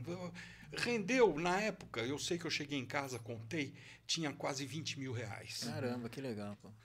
Aí falei com o menino e fui descobrir que ele precisava de 100 mil. Uhum. E não é que ele precisava de 100 mil para fazer o tratamento. Era para pagar a dívida que ele tinha no hospital, que ele havia feito uma cirurgia, Isso mesmo. sem a qual ele não poderia continuar o tratamento se não pagasse o que estava devendo. Uhum. Aquilo me deixou balançado. Né? Falei, meu Deus, como é que eu vou conseguir isso? Tá faltando muito ainda, né? Pois é. Eu sei que no dia seguinte, eu liguei logo cedo, eu sou amigo da Xuxa, liguei para a Xuxa, a Xuxa mandou 10 pau. Liguei para não sei quem, me mandou mais 10 pau. E tô indo a pé para academia, toca meu telefone, um amigo que me pediu na época para não ser identificado, falou: "Mestre, o que está acontecendo?" Eu falei: "Ó, tá acontecendo isso, isso, isso, isso". Ele falou: "Fala pro menino que ele já tem os 100 pau". Caramba. Meu, faltava 70 mil. Entendeu? Caramba, É. Que benção. Eu virei e falei, pô, João, você está de brincadeira comigo? Ele falou, não, eu preciso só de uns dois, três dias para tirar esse dinheiro da aplicação. Meu pai morreu disso Nossa. e esse moleque não vai ter esse problema. Caramba. Entende? Pô, eu fui chorando até a academia. né? Imagino. E ó, três dias depois o moleque estava com dinheiro na conta. Sim, sim. Nossa senhora. Quer dizer, que- foi um negócio que mexeu muito comigo na Eu época. imagino. Né? O Zé Luiz foi de uma... Nossa, Fantástico, né? fantástico. Não é à toa que ele tem o que tem, né? Exato. O Zé, exato. Luiz, o Zé Luiz tem uma história muito bonita na cidade de Tu. Tem muita gente que não sabe disso, mas o tanto de ação que ele faz aqui na cidade, ajuda, é sensacional mesmo. né? É, eu sei que eu o conhecia por conta da academia e por conta de morar junto com ele lá no condomínio, nos encontrarmos em restaurante, tudo, Sim. mas nunca tinha tido uma proximidade. Dali nós ficamos mais próximos, né? E eu pude constatar tudo isso que você está Não, falando. é sensacional. É, ele é um cara do bem. Essa é uma Ele um história que, cara a gente- do que, bem. assim, não tô puxando o saco dele não, tá? Mas é porque realmente a gente escuta de muita É. gente, né? Então Uhum. isso é muito legal a gente ouvir. E o Vini, puxa, o Vini foi um parceiraço nosso, ia em show. E... Ah, fiquei muito triste Poxa depois. vida. é. Mas são coisas que acontecem. Mas assim, foi muito bonito o que o esporte fez, né? Essa união. Por isso que eu até citei esse exemplo de ter rivalidade, né? Porque houve essa cumplicidade, essa união de muita gente, né? Muita gente. Através Veio gente de longe, veio Uhum. gente de longe para participar, né? para poder estar junto e para poder colaborar. Quer dizer, você vê que é, é um, uma confraria muito grande, muito próxima. Muito, é isso Então, mesmo. respondendo aquela sua pergunta, antigamente existia Uhum. uma rivalidade muito grande entre as academias. Uhum. Né? Foi exatamente na época do Vale Tudo, na época de que tudo se resolvia à base da pancada e tudo. E Uhum. depois parece que o pessoal começou a tomar consciência de que, que quanto mais amigos formos, mais longe nós vamos. É verdade. E hoje, pô, todo mundo tem liberdade para frequentar todas as academias, desde que né, é direcionado. Um Uhum. aluno do Fred vai treinar não sei aonde, comunica. Ó, tô indo treinar e tal, não sei o quê, vá lá, toma cuidado e tal. Uhum. Quer dizer, é, é um, um, um- um grupo muito legal. Agora é o seguinte, bacana. mas Otávio, agora eu vou falar uma coisa aqui. Pode falar. Na minha época, eu ia pra balada na Anzu, a cidade inteira treinava jiu-jitsu. Ainda, Pois ainda é. é. muito. E eu ia pra fora nas baladas, aí chegava os outros e falava, sou de tu. O povo queria me bater, porque falava, achava que eu era jiu-jiteiro. É. E eu tomava cada cacete. e eu não sabia dar um golpe. Eu vou falar para você Que- e tu tinha uma fama de todo mundo que mora em tu luta jiu-jitsu. Eu falei, gente, não é todo mundo não, é lutão. E não é porque luta que é bom também, né? Mas o, o Miltinho me agradeceu diversas vezes, porque muitos alunos meus limparam o banheiro com a camiseta, né? jogado no chão, fazendo guarda e enxugando o banheiro lá de costas. Eu soube de diversos. É, né? E na primeira aula seguinte de- desses entreveros, o pau comia dentro da academia. É, né? É. Você aprontou lá, hoje você vai sofrer aqui. É. Quer dizer que você foi fazer guarda no banheiro lá, seu safado. Agora presta atenção o que vai acontecer aqui, ó. E o pau comia, viu? O, o mestre Fred deu muito, muita dor de cabeça em relação à briga ou não? sempre briguei com o Fred pela passividade dele. Ah, é? É, eu sempre achei o Fred muito calmo demais. Tá. Muito é, muito certinho, muito direitinho paz até hoje. amor. Você já viu o pai virar para filho e falar assim: "Filho, para de trabalhar e vai vai vai viajar, vai passear". eu falo para ele isso de manhã, de tarde e de noite. É a disciplina que ele viu desde cedo na casa, Pois né, é. mestre? Pois é, ele é, é muito regrado, é muito dedicado, gosta demais do que faz. Né? Às vezes até me incomoda, porque faz demais. Entende? Né? Tem, tem gente que não merece tanta dedicação assim. Ah, Imagina. E o, o Fred, hoje você toma conta da academia e também dá aula na academia? Isso. É. O meu dia é resolvendo bucha, né? Só, pro- só problemas? Só problema. é. Hoje eu tô trabalhando um pouco menos, né? Porque meu filho nasceu. Sim, aí. Então eu tá, tô tá com quanto, tá com quanto tempo? Três meses. Olha, novinho ainda. Novinho. É, é pai fresco, né, Di? Vai fresco. E aí... Não, ele não deu roupão de banho pra criança, ele deu, Deu o kimono. kimono.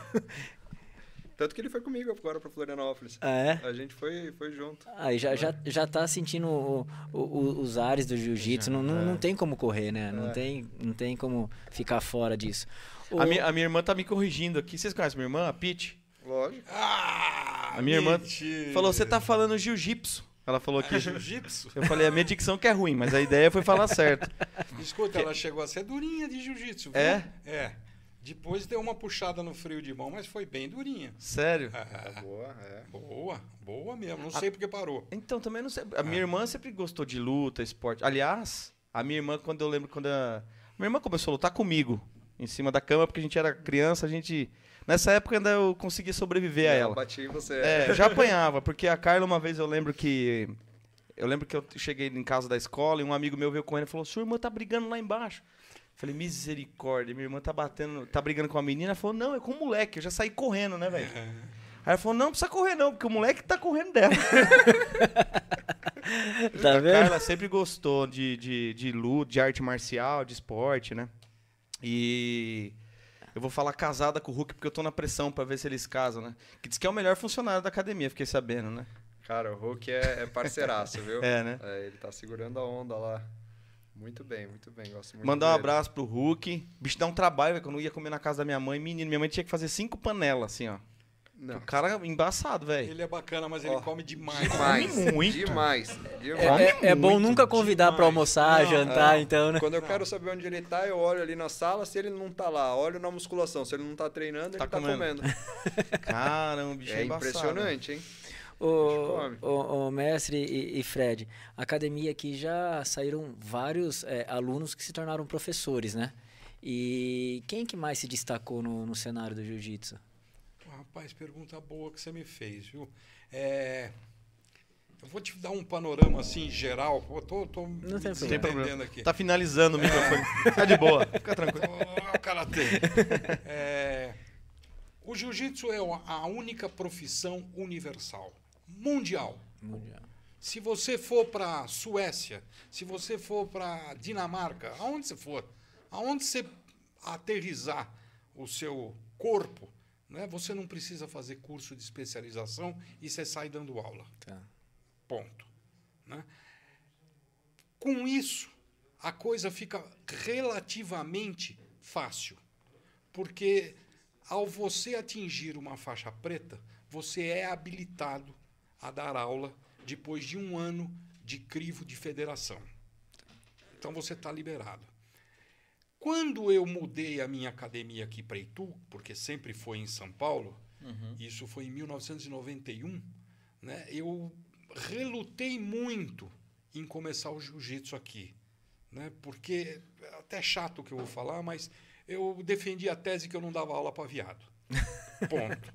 E viado no bom sentido. Olha o que ele falou dos Né? ituanos, vai vendo. Vai vendo, eu sou Presta ituano, atenção. mestre. Oi, mestre. Sabe o que, que é? Para, mestre. O jiu-jitsu consome.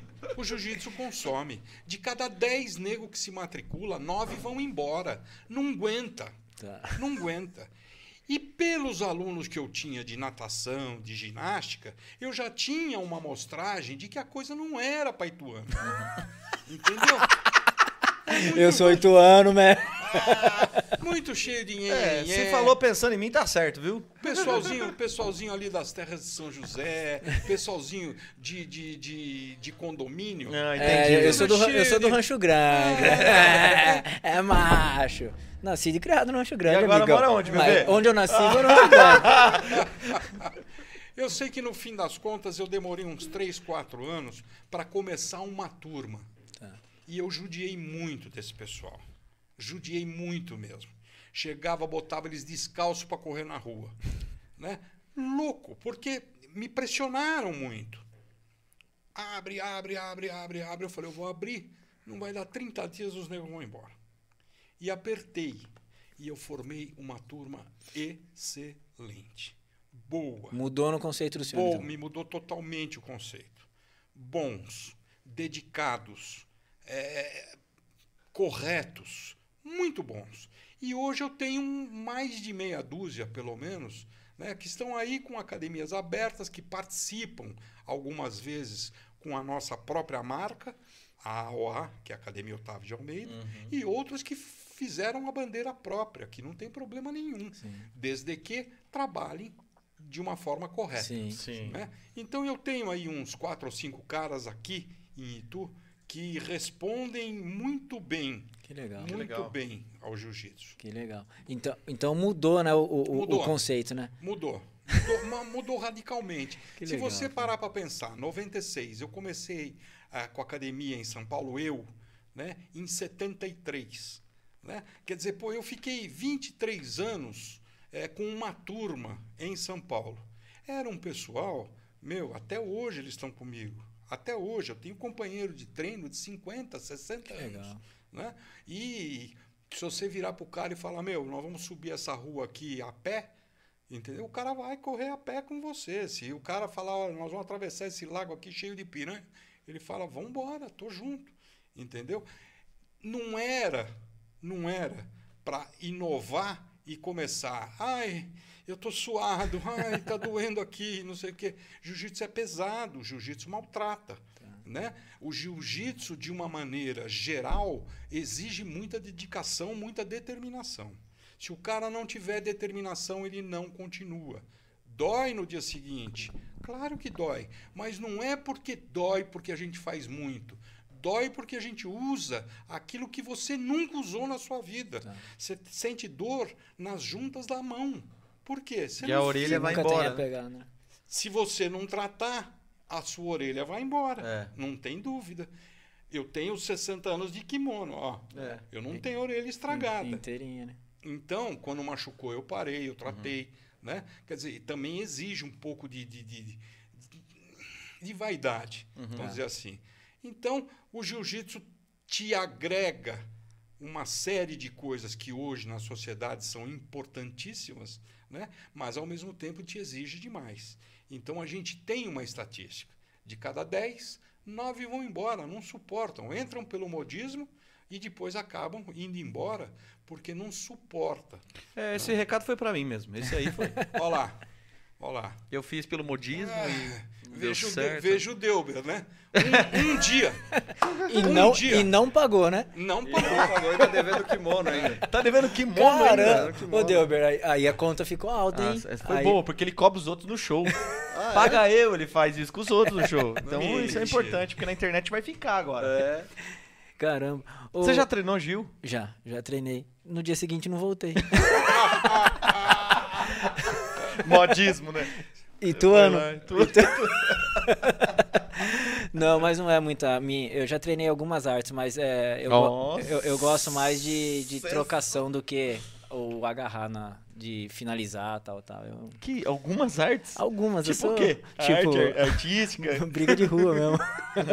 não, eu fiz ca- é, capoeira, kickboxing, muay thai. Eu, Caramba, eu, É o eu, Bruce Lee, tá aqui. Eu não sei, acho que foi pra mim foi um contato que, sei lá, me agradou mais, enfim. E, ô mestre, Frouxo. E, É isso aí. e qualquer idade pode, pode começar a praticar o jiu-jitsu? Hoje fica determinado que a partir de 3, 4 anos de idade o nego está pronto para vir se educar. Tá. Né? É lógico que nós ali com 4 anos não vamos explorar jiu-jitsu. Nós vamos explorar uma parte didática, nós vamos explorar os jogos lúdicos, nós vamos trabalhar o lado é, do corpo, né? a educação física.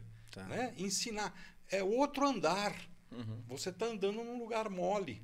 Né? Você Tá. está andando num lugar diferente. Você trabalha demais o chão. É, a gente passa a infância inteira ouvindo da mamãe e do papai: cuidado, você vai cair, É, você é. se arrebenta. Levanta daí. Levanta, não fica no chão e tal. O nosso é exatamente o oposto. É, fica no, Uhum. Fica chão, no chão. entende? Cai que você vai se dar bem agora. Entendi. Então é a educação do cair, é a educação do andar no tatame, é a educação de aprender a conviver com o chão. E o chão te ajuda muito, Tá. te ajuda muito. Mas de pequenininho assim já dá pra sentir que tem talento? Muito, Muito. A gente tem uma garotada lá na academia fantástica. E olha, não é porque eu tô lá dentro, mas você vê a diferença de quem faz e de quem não faz. Hum. Aquele moleque manhento. Isso aí me dá. O Ituano. É, isso me toca as campainhas, né? E você olha dentro do tatame, depois de um mês, depois de 15, Muda. 20 dias, o comportamento da criança muda. Né? A professora falando, ó, você tem que se alimentar bem, você precisa prestar atenção, porque não adianta só comer macarrão ou batata frita. Você tem que tirar das frutas as vitaminas que você vai precisar para gastar aqui dentro. Que legal. E o cara A começa a tomar consciência de que a gasolina, o combustível do corpo é a comida. Sim. E se você não diversificar, você fica viciado. E É. viciado em cima de um determinado alimento, lá no futuro vai te dar problema. Vai cobrar, né? É. Vai cobrar. Ô, ô mestre, e assim, é, pra, pra criança, aquela criança que é mais agressiva, que é mais rebelde, o jiu-jitsu ajuda também nisso? Amansa demais. Tá. Amansa demais, porque lá ele tem a oportunidade de extravasar a agressividade dele. E ele vai ver, muitas das vezes, que a agressividade dele lá dentro não é serve de nada. Não serve de nada. Não serve de nada. E o Fred, particularmente, desenvolveu uma metodologia muito similar à do meu pai. Né? O Fred tem muita paciência com criança, o Fred é muito determinado, ele é aquele cara que escreve a aula que vai fazer no dia seguinte. Né? Eu nunca escrevi o que eu vou falar daqui dois minutos. Ele escreve do que ele vai falar, ele faz o roteiro. Ele se prepara aula, bem antes, Se né? prepara. Ele pega as crianças, ele analisa uma por uma.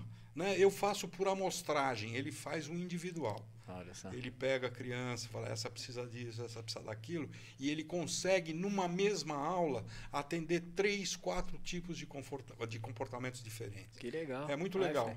Ó, mandaram uma pergunta muito interessante. Eu te cortei? Não, Tio? não, pode falar. Mandaram uma pergunta interessante aqui. Qual que é a importância do jiu-jitsu nas forças policiais hoje? Eles praticam? Tem, tem todo um cuidado com o jiu-jitsu, isso? Posso só continuar o assunto Pode, aqui? claro. A gente, a gente já vai nessa daí. É, o jiu-jitsu veio evoluindo muito, né? Coisas boas e coisas ruins.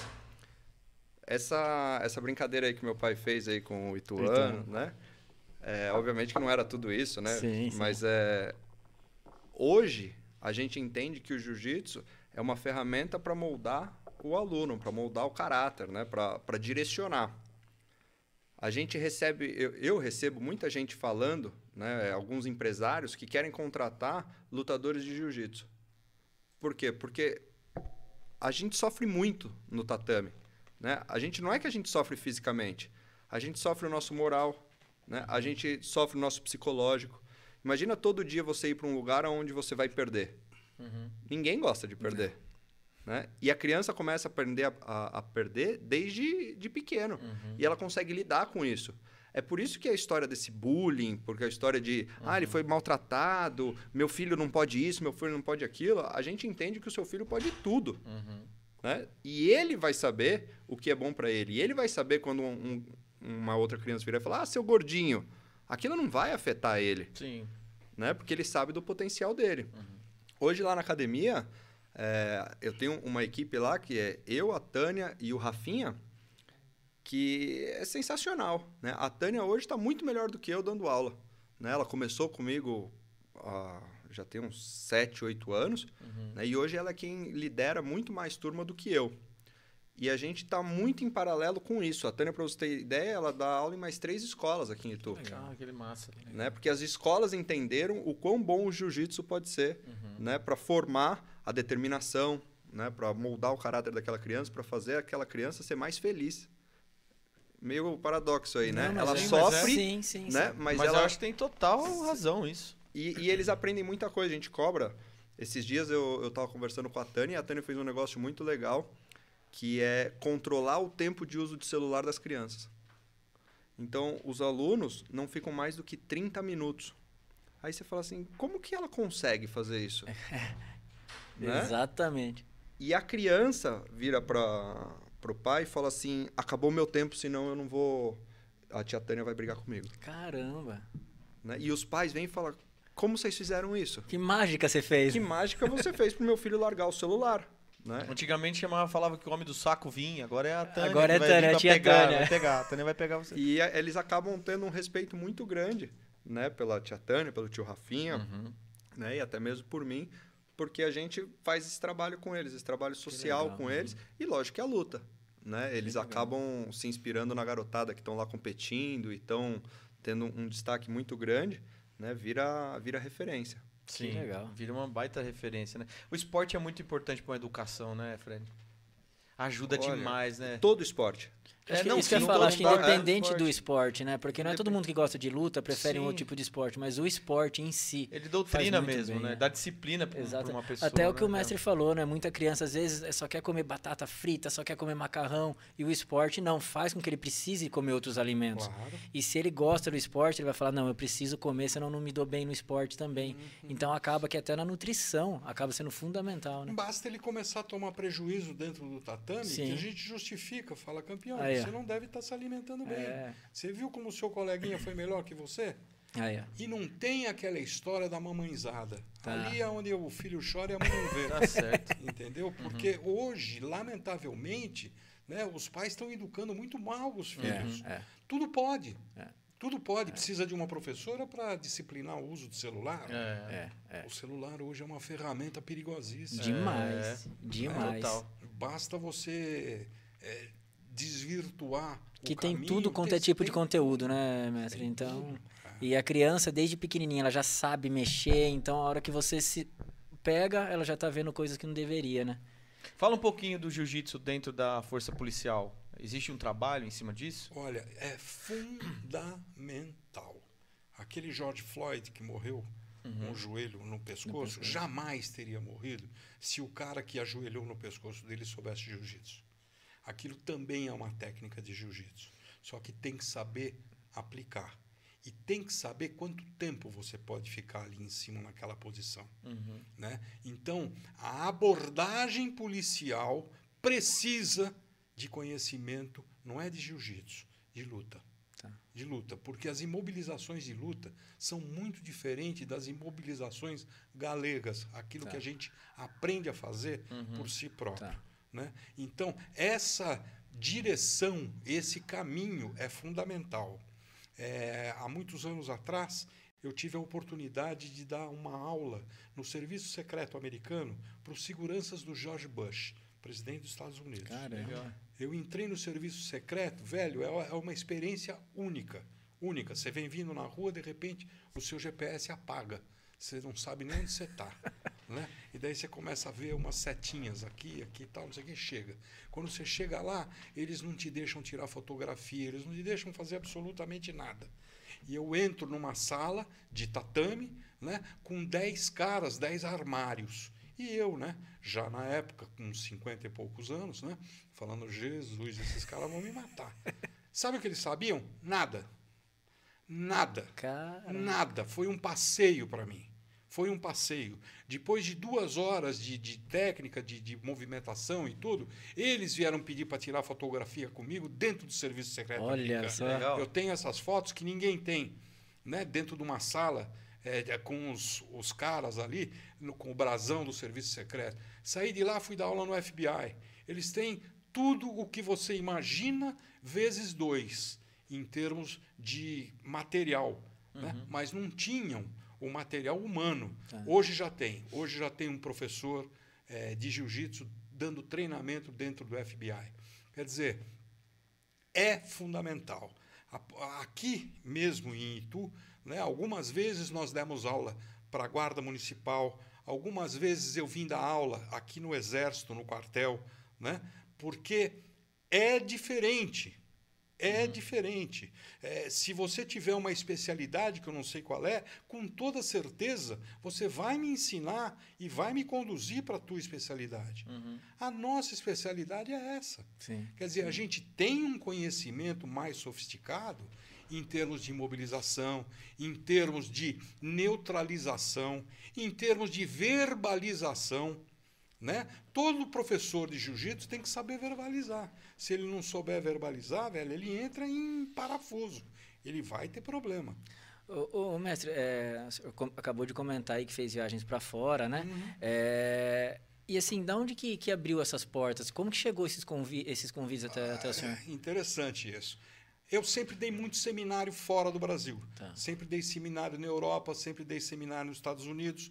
E nos Estados Unidos, precisamente em Washington, né, eu tenho ali que você deve vai matar na hora, que é o Mari Yamazaki, o homem do coraçãozinho do coisa. É.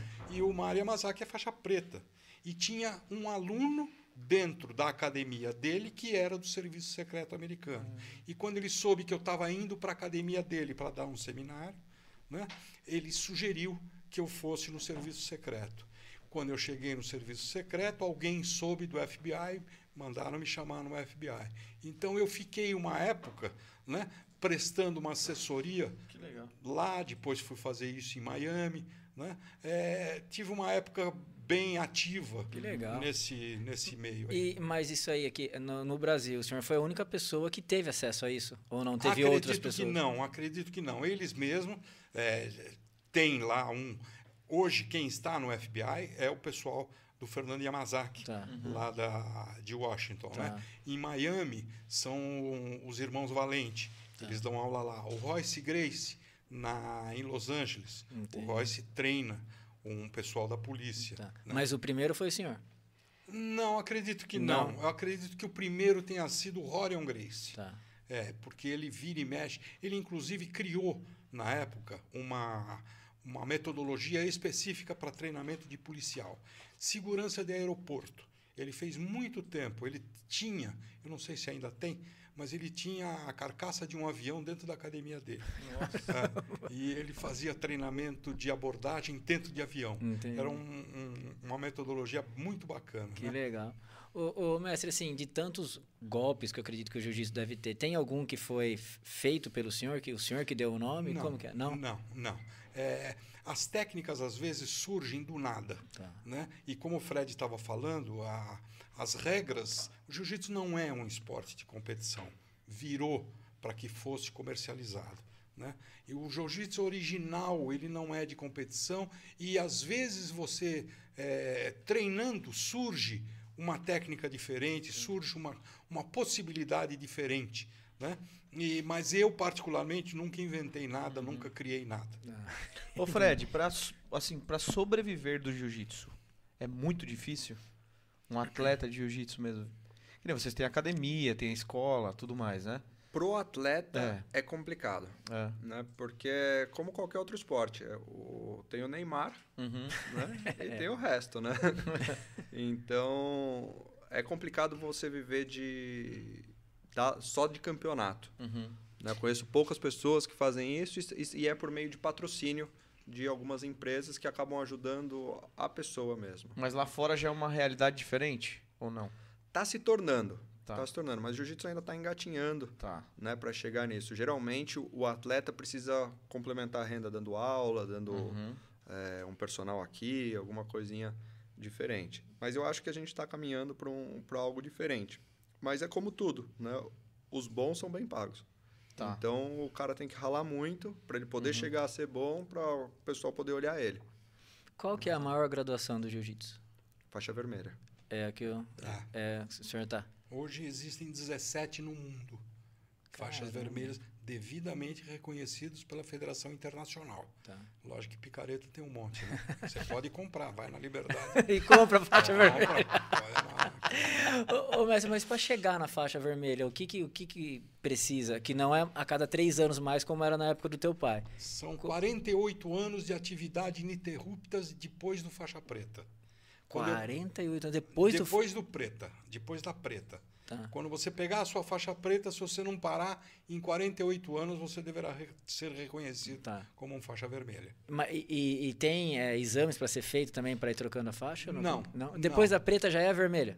Não, depois da preta você tem os graus. Tá. né? Ah, A tá. cada três anos você pega um grau até o terceiro grau. Tá. Do terceiro para o quarto são cinco anos. Tá. Do quarto para o quinto são mais cinco.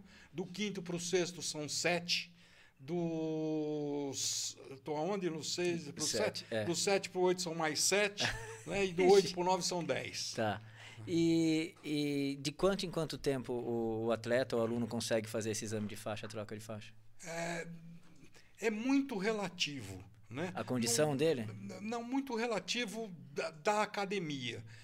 Teoricamente, toda academia faz uma graduação anual. Tá. Né? Para que não haja uma interrupção em termos de evolução, né? existem os graus de faixa. Ah. Tá. Então, você pode ser faixa azul, primeiro, primeiro, primeira divisa, né? ou primeiro grau.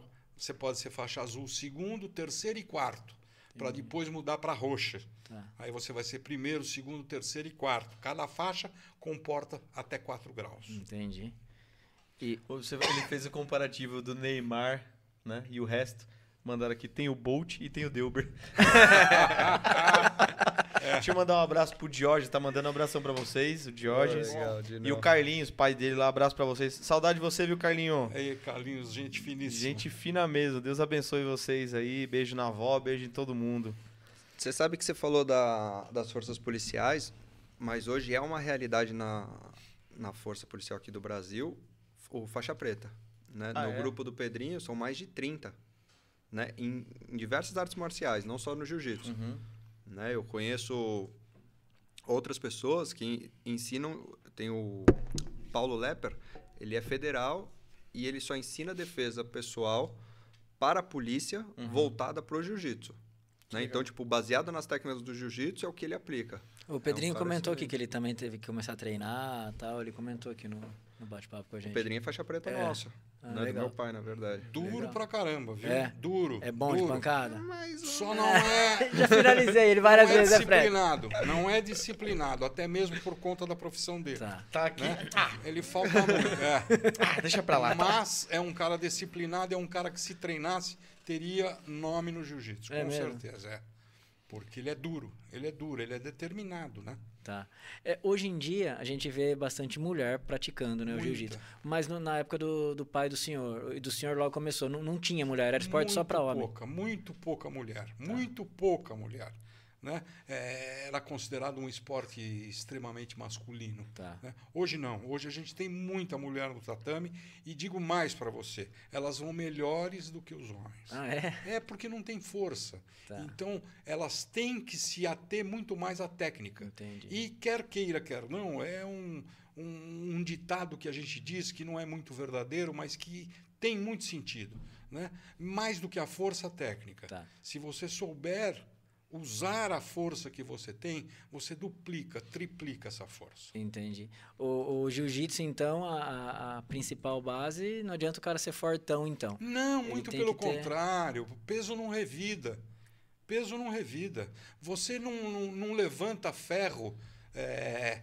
Aliás, você levanta ferro e o ferro não revida. Você joga o ferro para cima numa linha direta. No jiu-jitsu, você está o tempo todo assim, ó você está levando o ferro em todas as direções. Tá. Né? Então você acaba se desenvolvendo 20 vezes mais. Não, não. O cara forte normalmente não tem resistência. Tá. Então, quando ele cai para dentro no tatame, ele se decepciona. Ele fala, pô, sou grande, mas sou bobo.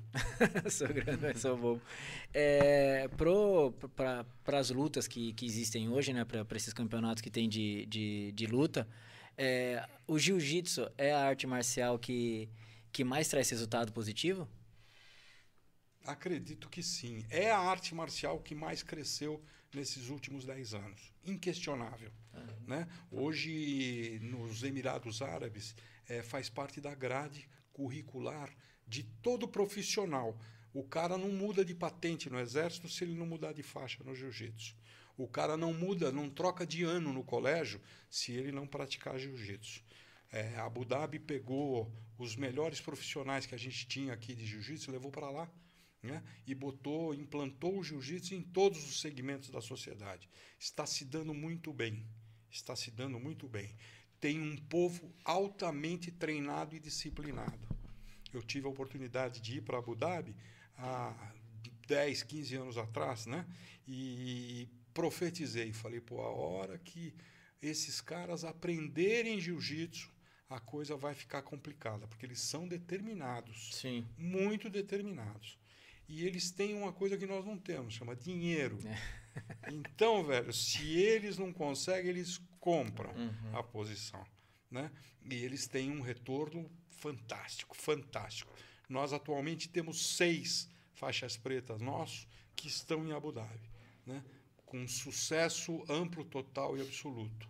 Um trabalha na guarda presidencial, é ele quem treina os seguranças do presidente. Outro responsável por todas as bases militares de Abu Dhabi, de, dos Emirados, não é de Abu Dhabi, dos Emirados, né? também é aluno nosso, e outros que estão diretamente envolvidos nessas bases militares. E as esposas dando aula para criança nas escolas. Que legal. Quer dizer, legal pra caramba. né? Eu vou implantar isso aí aqui. Talvez. Na próxima eleição eu vou pôr isso aí, hein? Vou pôr esse jiu-jitsu aí. E você, Fred, nunca teve é, oportunidade ou proposta para ir para outro país e trabalhar, dar aula em outro país? Já, já, já fui cobiçado nisso daí, já tive vontade, só que tô enraizado aqui, né? Não adianta, né? Não Traduzindo, a mulher não quer. adianta. É, exato. Isso, vamos falar a verdade, né? Manda quem pode, obedece Quem quem tem juízo. Cara, mas eu, eu gosto tanto da academia, eu gosto tanto do- dos amigos que eu tenho aqui, né? Você, a nossa, o nosso círculo de amigos é o mesmo, Sim, sim. né? Eu gosto tanto daqui, cara, que dificilmente eu sairia, era só se as coisas dessem muito errado aqui, Tá, tá. né? Porque E tem uma história não. gigantesca aqui também, vocês, né, meu? Pra sair é difícil mesmo, né? E tu mudou muito, hein? bom. Uhum. Mudou? E tu mudou muito. Em qual Muito, sentido, Muito, em todos os sentidos. E tu, era, e tu, na minha opinião, né, era cidade dormitório. Tá, Hoje é. eu acho que ela está se enraizando e está se encontrando como uma cidade muito próspera. Eu vejo um futuro brilhante para Itu. Quando eu construí a minha academia aqui, eu sofri demais. Eu sofri demais. Por Uhum. isso, peguei uma certa birra, né, por conta de trazer o que tinha de melhor para cá, né, e não ser reconhecido. Uhum. Quanta besteira eu ouvi, né? Hoje não. Hoje o pessoal tem consciência do potencial da academia, né? Pode até ter academia melhor, mas dificilmente tem como proprietário alguém que sabe o que está fazendo. Sim, Ah, sim. sim, sim, Entendeu? Quer dizer, alguém que é do ramo. Uhum. É muito fácil eu abrir uma pastelaria, pô. Eu vou lá, contrato um japonês e falo, vai lá e frita. Frito pastel, pronto. É. É. Na academia não dá isso, velho. Na academia, nós consertamos o filtro da piscina que quebra, nós damos aula, nós contratamos o pessoal e olhamos para o cara e falamos, não, esse sabe, esse não sabe. Ou seja, ali tem muito conteúdo. É, eu, eu, eu, eu malhei lá por um- alguns anos, acho que uns quatro anos mais ou menos, na época de, de faculdade. E vocês mesmo sempre, sempre nativa, sempre, sempre, sempre junto. Quando, foi quando eu conheci o Fred. E o senhor continua nativa, continua indo na academia. Quando ele deixa, né? Ah, é? É. que não tem mais o que fazer também, né? Não, na tem, verdade eu tá espanto tranquilo. o aluno. Não sei se você já notou. Eu espanto um pouco os alunos, né? Quando, quando eu dou aula, eu dou aula no meu sistema, né? E o meu sistema é bruto. Então, o nego hoje está um pouco mais confortável com o Fredinho. É, é- é- não é que o Fred tá indo na- no que pode e não pode hoje, né, Fred? Você tá com a, com a- com a regra na, levando a linha, né? É que esse jiu-jitsu que ele fazia era um jiu-jitsu muito tru- turculento, né? E, e você não tem aluno, cara. Não adianta, né? Não adianta, né? Só que ao contrário, a gente a gente tem hoje lá muito aluno. A galera treina muito, né? Só que de uma maneira diferente. Né? É, A gente tá voltado para o social hoje, para você ter ideia, a- as duas aulas que eu dei foi só conversa, cara. Ah. Foi só conversa, falando de como Me a gente o foi. dia que for isso aí. eu- Essa, essa aula eu adoro Essa participar. eu né? acho que eu vou. Aí. eu Cara, sou bom é- de papo pra caramba, né? de- Eu vou falar pra você. Não, eu tô brincando. A, gente- não, a gente deveria gravar essas conversas, porque sai tanta coisa legal. Uhum. Mas o que, o que vocês falam? É, Como que é? a Cara, função? o de hoje foi pra falar do que aconteceu no final de semana. Da, Ah, eu ganhei duas medalhas, tal, tal. Eu Então, destruí meus adversários. Contar as experiências, né, que, que rolam, Sim. né? Porque eu- o que eu falei hoje, eu falei assim, olha, as medalhas elas vão enferrujar daqui a Sim, pouco, Sim. né? Isso daqui não me fez mais e não me fez menos do que ninguém. né? Ela apenas aprovou que naquele dia, naquele hora, eu estava legal, Uhum. né? Mas o que conta é o processo de tudo isso. É. Que é a mesma coisa da, da história da nossa graduação, do sistema que a gente usa para graduar. A gente faz prova escrita, a gente faz prova prática. E, e tudo isso, a gente não está focando no resultado, na nota da prova que o cara vai tirar. Uhum. Né? A gente curte muito esse processo. A gente passou um mês e meio estudando junto, todo mundo. Que legal. Né? E aí, quando a gente aplicou e a gente aprendeu muito no dia da, da prova, mesmo como avaliador, estando lá com todos os professores, a gente juntou todas as equipes que estão aqui próximas, com todos os alunos, deram mais de 100 pessoas que, que foram se, é, fazer a prova só de adulto, para vocês terem ideia. A gente passou, acho que quase sete horas avaliando Caramba. o pessoal. E, e a gente aprendeu muito lá. E aí eu, eu dei o feedback para eles do que eu vi, né? Do, de como eu interpretei aquela avaliação. E, e eles vão devolvendo. Então sai muita coisa bacana. A gente tem muito aluno legal lá, a gente tem muitas pessoas diferentes, Tá. né? Que estão voltadas para o mesmo negócio. Então sai muita coisa bacana. E, ô, muito Fred, aprendizado. Esse, método, todas as academias têm ou não? É exclusiva de vocês? É do nosso jeito, Tá. né? Quem criou isso fomos nós. Tá. Né? Tudo aquilo que o meu avô fazia, meu avô, ele anotava tudo também. Ah. Então eu tenho relatório de tudo, de como eram as avaliações dele, de Olha como era. Né? A gente tem uma parede lá com, com recorde de jornal desde 1953. Cara, é muita Caramba. história, né? tem, tem muita coisa. A gente tem arquivos. Né? Hoje a gente criou um portal que todo domingo cai um conteúdo cultural, algum recorte de jornal, alguma, alguma coisa. A gente já está um ano e meio, E todo, todo domingo, domingo. e eu tenho conteúdo para fácil mais dois anos. Nossa senhora. né? Só de ir postando. Então, tem muita coisa que tem que ser mostrada né, para os nossos alunos. Né? O, que, o que a gente ouviu lá dessa, dessa vez, né, que chamou muita atenção, foi a perpetuação do conhecimento. Toda vez quando você entra num, num tatame né, de jiu-jitsu, a gente tem lá o quadro dos mestres, aquele que fez a, a história, né, aquele que começou. Uhum. Aquele ditado velho, né? Se você não sabe de onde você veio, você não sabe para onde você vai. Sim. E o mais incrível que aconteceu nisso, que eu ouvi do, do professor Nato, que é um professor da UA de Indaiatuba, né? Ele fez um negócio muito bacana no meio de uma avaliação. Ele pegou dois alunos que ele estava lá aplicando a prova e ele falou: "Me fala o nome do, dos mestres que estão no quadro". Era uma das perguntas, né? E o cara foi lá: "Esse é fulano, esse é fulano, esse é fulano". E termina com meu pai no quadro dos mestres, né? Vem desde Jigoro Kano até o meu pai. São sete pessoas que estão lá. E aí ele falou: "E quem é o próximo?" Aí ele falou: "Pô, fácil, é o Fred". Ele falou: "Tá bom, pode ser que seja o Fred". Quem é o próximo? Ah, o próximo é o Vitinho, filho do Fred. Aí ele falou: "Não. Quem é o próximo? Ah, o próximo é fulano de tal. Ah, quem é? Quem é? E, e ficou naquilo lá, né? Uns cinco minutos assim, sem ele entender o que estava acontecendo. E aí ele falou: "Cara, o próximo é você". Né? E aí, sabe, tipo, deu aquele clima, ele abriu o kimono, começou a chorar, porque aí ele realmente entendeu que ele faz parte daquilo, Uhum. né? Que ele falou, pô, em tudo que está acontecendo aqui, em tudo que estamos ensinando, para você chegar numa faixa preta de jiu-jitsu, são quase 10 anos, né? Num- Numa academia séria, Sério. Né? Porque é difícil, não é, não é fácil, precisa de dedicação, tem muita coisa para aprender. E aí quando você entende que você faz parte daquilo, por isso que é difícil sair daqui, né? Porque a gente criou uma família gigantesca. E o cara tá lá, o cara tá incluído. O cara é a nossa família, né? A família que a gente escolheu, a família que a gente tá junto. Então é, é sensacional, né? Você imagina, daí saiu um monte de coisa, cada, cada aluno nosso dando o seu depoimento do que ele sente, de como o que o jiu-jitsu faz por ele. É, é o que você falou, é, é cada pessoa com uma história, só que com o mesmo objetivo ali, né? Então É a- as histórias diferentes acabam se misturando, se confundindo no final, né? Porque o objetivo é o mesmo de todo mundo. né? E o jiu-jitsu não interessa se você é, sei lá, super bem de vida, se você não tem um gato para puxar pelo Sim. rabo. A hora que entrou lá, né, tá os dois de kimono, com a faixa amarrada, no mesmo ambiente. Não interessa se você sabe mais, né? Ah, eu sei muito de economia. Ah, eu sei muito de não sei o quê. É, é puro aquilo lá, né? Você vai entregar o seu corpo, que é aquilo que você tem de melhor, né? Aquilo que você vai carregar para o resto da sua vida, para outra pessoa. Então é, é nobre, né? É um negócio que é igual para todo mundo. Não tem como alguém ser mais e alguém ser menos. Legal.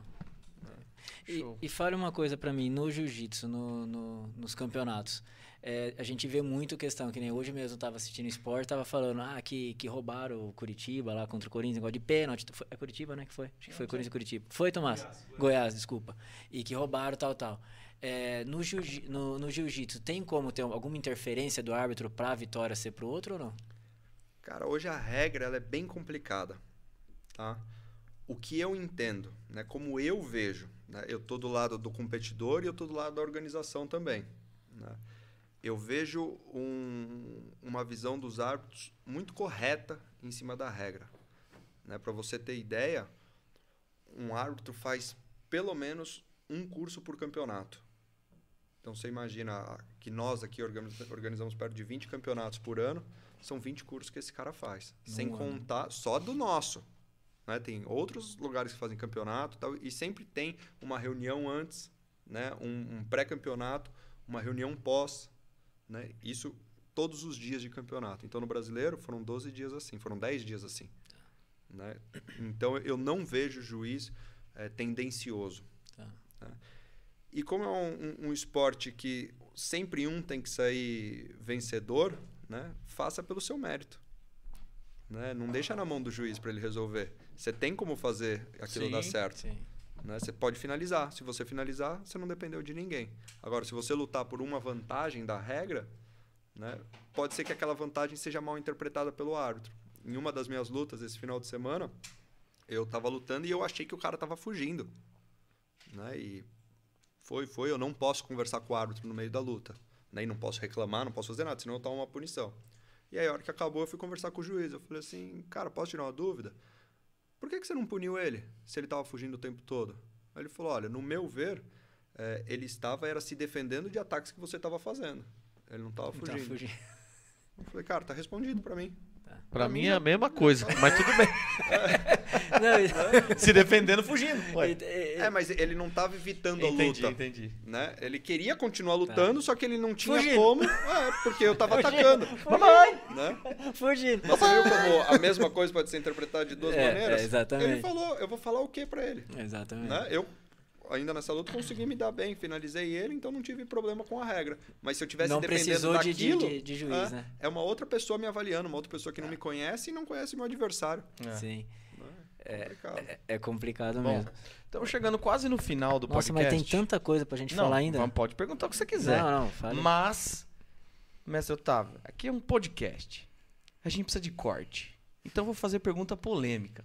Tá? Faça. Posso Você fazer? viu que ele não gosta. É, né? Eu- então, eu, por isso que eu já 30 virei nele, é. entendeu?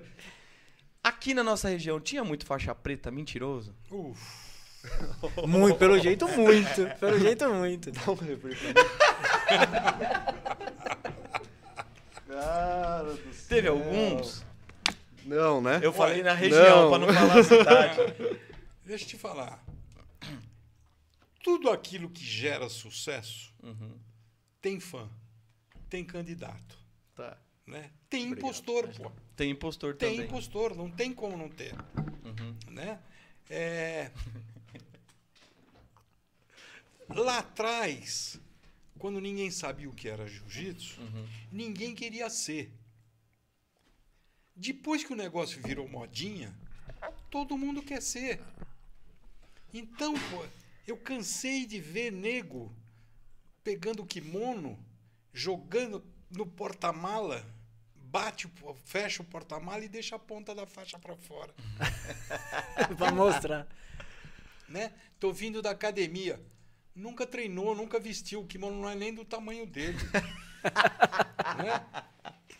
O bacana disso é que você olha para o cara e você sabe o que ele é. Né? Eu sempre fui muito prepotente, eu sempre fui muito arrogante, eu sempre fui muito convicto do que eu sei. Isso te leva à segurança. Né? Se eu sei beber água, eu não devo engasgar. Se eu carregar essa xícara de forma correta, colocar corretamente na minha boca, eu não vou babar. Sim. A mesma coisa com quem põe um kimono e entra no tatame. Não deve tropicar. Se tropicar, não sabe. Né? Agora, comercialmente falando, em razão do fato do jiu-jitsu ser uma profissão universal, você tem um sem fim de vagabundo no meio. Tem muito faixa preta ruim. Não é ruim, que não sabe. Que não é Que não é. Caramba. Que Mas não como é. que consegue essa graduação? Ou não consegue? Eles não, não, consegue. Ah, não consegue. É justamente aí que mora o crivo da federação. Tá. Você hoje, para você registrar uma faixa preta na federação, você tem que mostrar seu pedigree. Tá. Eu tenho histórias fenomenais de nego que veio na federação registrar a faixa sem nunca ter sido. Né? E isso aqui na região tinha de monte, pô.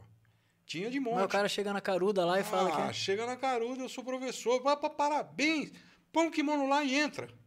Mas entra. Mas daí o senhor chama Ah, mas, bem, escuta, se você sabe tocar piano, né? Eu pergunto para você. Aí ficou feia a coisa, ficou ruim, não? Você toca piano? Toco. Pô, vamos tocar uma música junto? A gente toca. Pode até dar umas notas desafinadas Sim. e tal, mas a gente Tô toca. nervoso. Se eu sei jiu-jitsu, se eu sei o que eu sei, eu te convido para treinar, você fala não porque eu tô machucado. Tô olhando você, você não tá machucado coisa nenhuma. Caramba. Você tá correndo. Você tá correndo, né? E isso, pô, eu assisti em muitos lugares do mundo, não foi em Itu Tá. do mundo. Eu fui dar um seminário uma vez na Bélgica.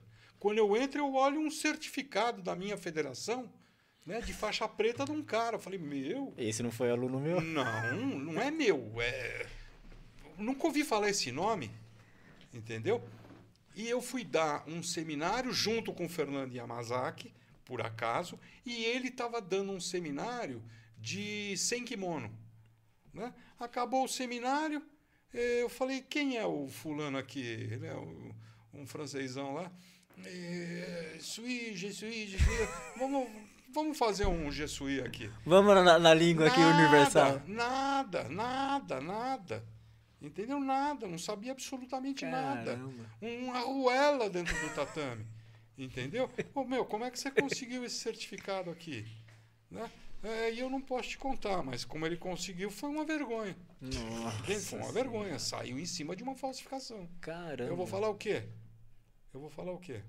Entendi isso então. Então tem, e, pô, e continua tendo. E continua tendo. Só que esses, eles são barrados por federação, por confederação, não participam de campeonato e quando querem se projetar, fundam a própria federação, fazem a, o grupo deles, fazem a associação. A legislação é horrível. É, Permite que isso Permite. aconteça. O mestre, é, também tinha no, no, no passado é, muita gente que começava a treinar jiu-jitsu e queria ficar com a orelha deformada pra Ah. mostrar que era lutador, né? Meu, pega a gola do kimono e fica esfregando. É, é, Eu é, já vi. É, então. Eu já vi. Né? E acha bonito. É feio, E acha mas bonito. é feio. Pô, eu acho horroroso. É porque muita gente falava, ah, tem a orelha assim, o cara é bom de jiu-jitsu, não sei o que. o que. né?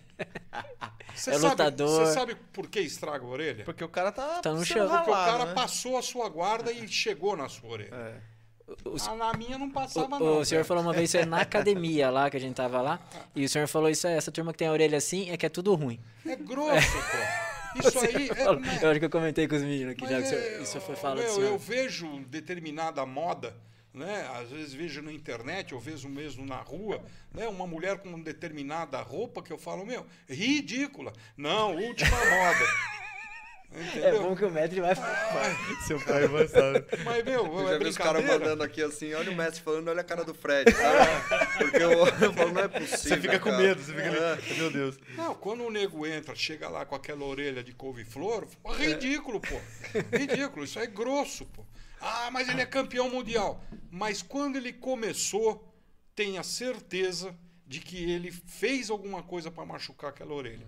Porque não fica desse jeito só no treino. Ah, tá. Né? Quer dizer, lógico, tem. Pô, Minotauro, Minotouro. Mas Minotauro e Minotouro tomaram muita porrada, Sim, meu. é, Jiu-jitsu não tem porrada. É. Entendeu? Jiu-jitsu é técnica. O cara veio, apertou minha orelha, tá doendo, eu bato. Ué, fiquei menos? Não. Não, eu tô, só tô protegendo o que é meu. Ó, deixa eu mandar um abração pro, pro Carvoeiro que tá aqui online com a gente. Alô, Carvu. Carvu trocou de esporte, agora é beat tênis. Campeão Ah, de beat campeão tênis. de beach Foi tênis. via- viajou pra É, fora do país isso pra jogar beat tênis. Quem Cara, te viu e quem de te Deus, vem, cara. Carvoeiro? Brincadeira. Como, como as pessoas mudam, Não né, é cara? possível, cara. E o Carvoeiro era um dos caras duríssimos. É, não é? O Carvoeiro, abração, Carvoeiro. Ele era bruto mesmo, né? Duríssimo, Ele era. duríssimo. Um Agora é só aqui, ó. Agora só no beat tênis mesmo aqui, ó. Diz que Os grita copão ainda. Stanley grita. Vocês estão lembrados da situação que eu contei do garoto que foi na academia tirar satisfação? Lembra? Era o Carvoeiro. Mentira. O menino que tinha tido um desafeto com ele dentro da Anzu foi o Carvoeiro. É mesmo? Mas é verdade ou já tá, tá zoando? Tranquei, É verdade? Tranquei os dois no tatame, saíram na mão, ficaram mais de meia hora trocando porrada. O tomou porrada pra Aí, caramba. Car... então você não era tudo isso, não, viu, Carvoeiro? Vai jogar beat tênis, Carvoeiro. Eu não vou mais na prova. Aí, ó, ele mandou aqui, putz, olha lá. Posso falar mais pra você? Pode, tem que falar pra gente, velho. Foi Olha que corte, hein? É, foi o único cara que eu vi segurar um campeão mundial que ainda é hoje ícone no jiu-jitsu. Foi o Carvoeiro Ai, quem que segurou. Aí, Carvoeiro. Tênis Clube Paulista de faixa roxa, ele e o Faixa Cobrinha. marrom. Marrom? Faixa Ele marrom. e o Cobrinha. O Cobrinha está hoje com academia em Los Angeles, é um ícone dentro Uhum. do jiu-jitsu. O único cara que eu vi segurar o Cobrinha foi o Carvoeiro. Aí. Duríssimo. Não, Mas Carvoeiro era- encrenqueiro, É, encrenqueiro. é. E no encrenqueiro. futebol, então? Nossa Carvão? senhora, nossa E senhora. no beat tênis, nem vou falar, hein, cara. Não é, à É, tô toa. sabendo, hein? Teve Já uma arranjou briga aí. Teve uma discussão lá, eu pensei, senhor, o cara do outro lado não tem noção do que ele tá fazendo. Não é à toa que tá no beat É. tênis. Temperamento forte.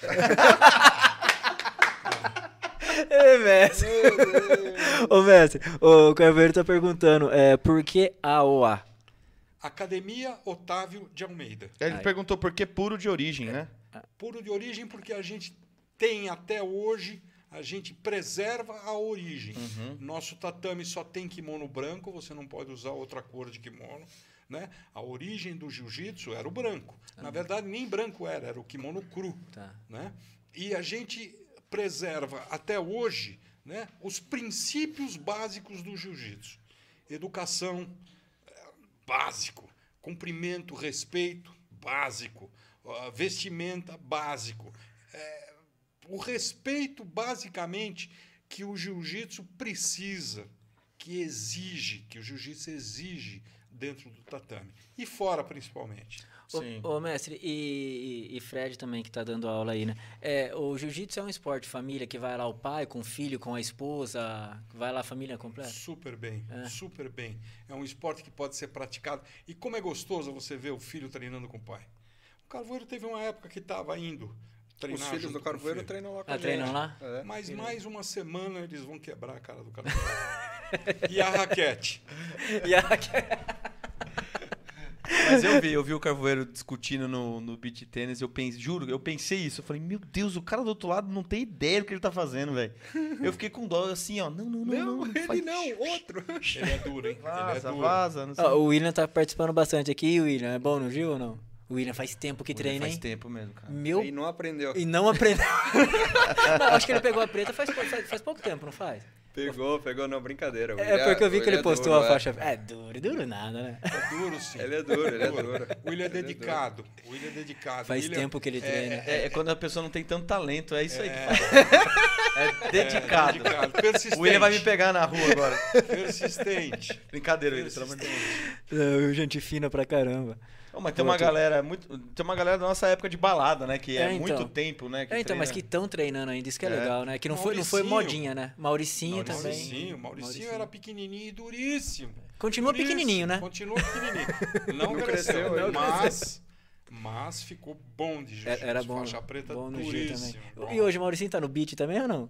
Maurício é crossfit. É crossfit? Ah, não. Não é mais duro, mestre? Você tá entendendo porque que eu não queria? Eles me enganaram. cara. Eles me enganaram. Sensacional. É.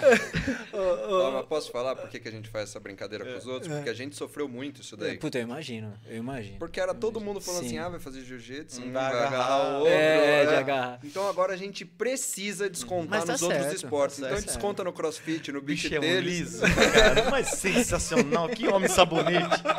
É muito. O mestre já manda ver, né? Ele tá aqui, né? Quer saber? É tudo mentira o que acabou de falar. É nada, a gente sofremos pra caramba. Ô, ô, mestre, teve, teve é, alguma ocasião aí de, de diferente, de especial aí que o senhor quer contar, que ficou marcado na memória do senhor? Não, olha, o que, o que mais eu posso dizer realmente é que nesses anos todos eu estou colhendo o fruto daquilo que realmente eu plantei. Né? Eu, eu fui uma pessoa determinada, eu fui uma pessoa persistente, eu fui uma pessoa que projetou estar onde eu estou. Né? Tenho a sorte de ter uma continuidade dentro da minha casa né? e uma continuidade muito sólida, uma continuidade muito inteligente. Né? O Fred é formado, é, tem uma faculdade, quer dizer, não é um, um orelhudo que chegou lá para vamos, vamos abraçar aí, Sim, vestir kimono sim. e sair batendo Não nos sou outros. Não, orelhudo, viu? Deixa eu colocar melhor o fone. Quer dizer, então eu me sinto muito feliz em ter colhido o que eu plantei. E eu realmente eh, fico muito emocionado em poder ter aquilo que eu construí e sei que vai ser perpetuado. É muito legal. O senhor é realizado, então, tanto Com profissionalmente certeza. quanto pessoal. Com certeza, com certeza. Eu às vezes ele às vezes não sei nem se ele percebe ou não, mas às vezes eu fico olhando ele dar aula, eu fico olhando com inveja, falando, porra, o moleque tá melhor que eu, graças a Deus. né? Que legal. E, mestre, que nem o Diogo falou, a gente tá chegando no, no final já, né, Di? Mas eu quero saber do Fred. Não, eu vou ainda, se ele- perguntar isso também, mas assim, do mestre. Qual mensagem o senhor deixa aí pra... Mensagem de vida mesmo, pra todo mundo aí que é fã do senhor aí. Descubra o esporte que você gosta e pratique. O esporte é a educação do corpo.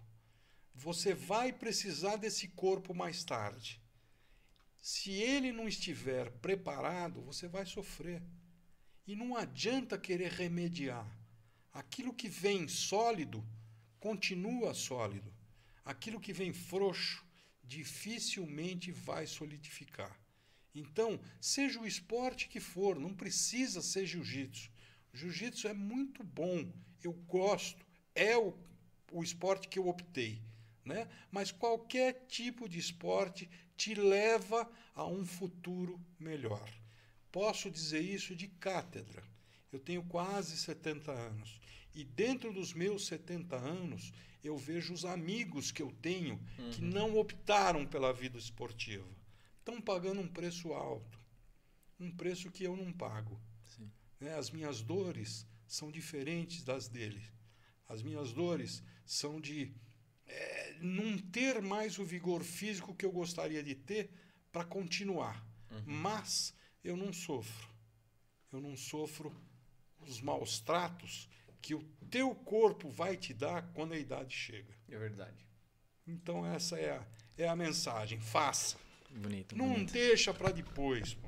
Que não tem idade pra começar, não, né, não mestre? tem idade para começar. Eu vejo, às vezes, os ignorantes dos meus amigos que eu chamo, falam: Meu, vai para academia comigo, eu vou dar aula para você. Eu sou velho como você. Não, você vai me bater, você vai me judiar, eu vou ficar cheio de dor. Meu, continua do jeito que você tá, entendeu? Que eu vou ter o prazer de chutar você na hora que você tiver do caixão. O jiu-jitsu é de andando tá caducando, literalmente, né, Oh, mestre? Não, mas não é. Eu vejo isso e fico triste. Sim, sim. Né? Porque eu vejo os caras com dificuldade de andar, com dificuldade de levantar rápido. Nossa, Sim. eu levanto, eu fico tonto.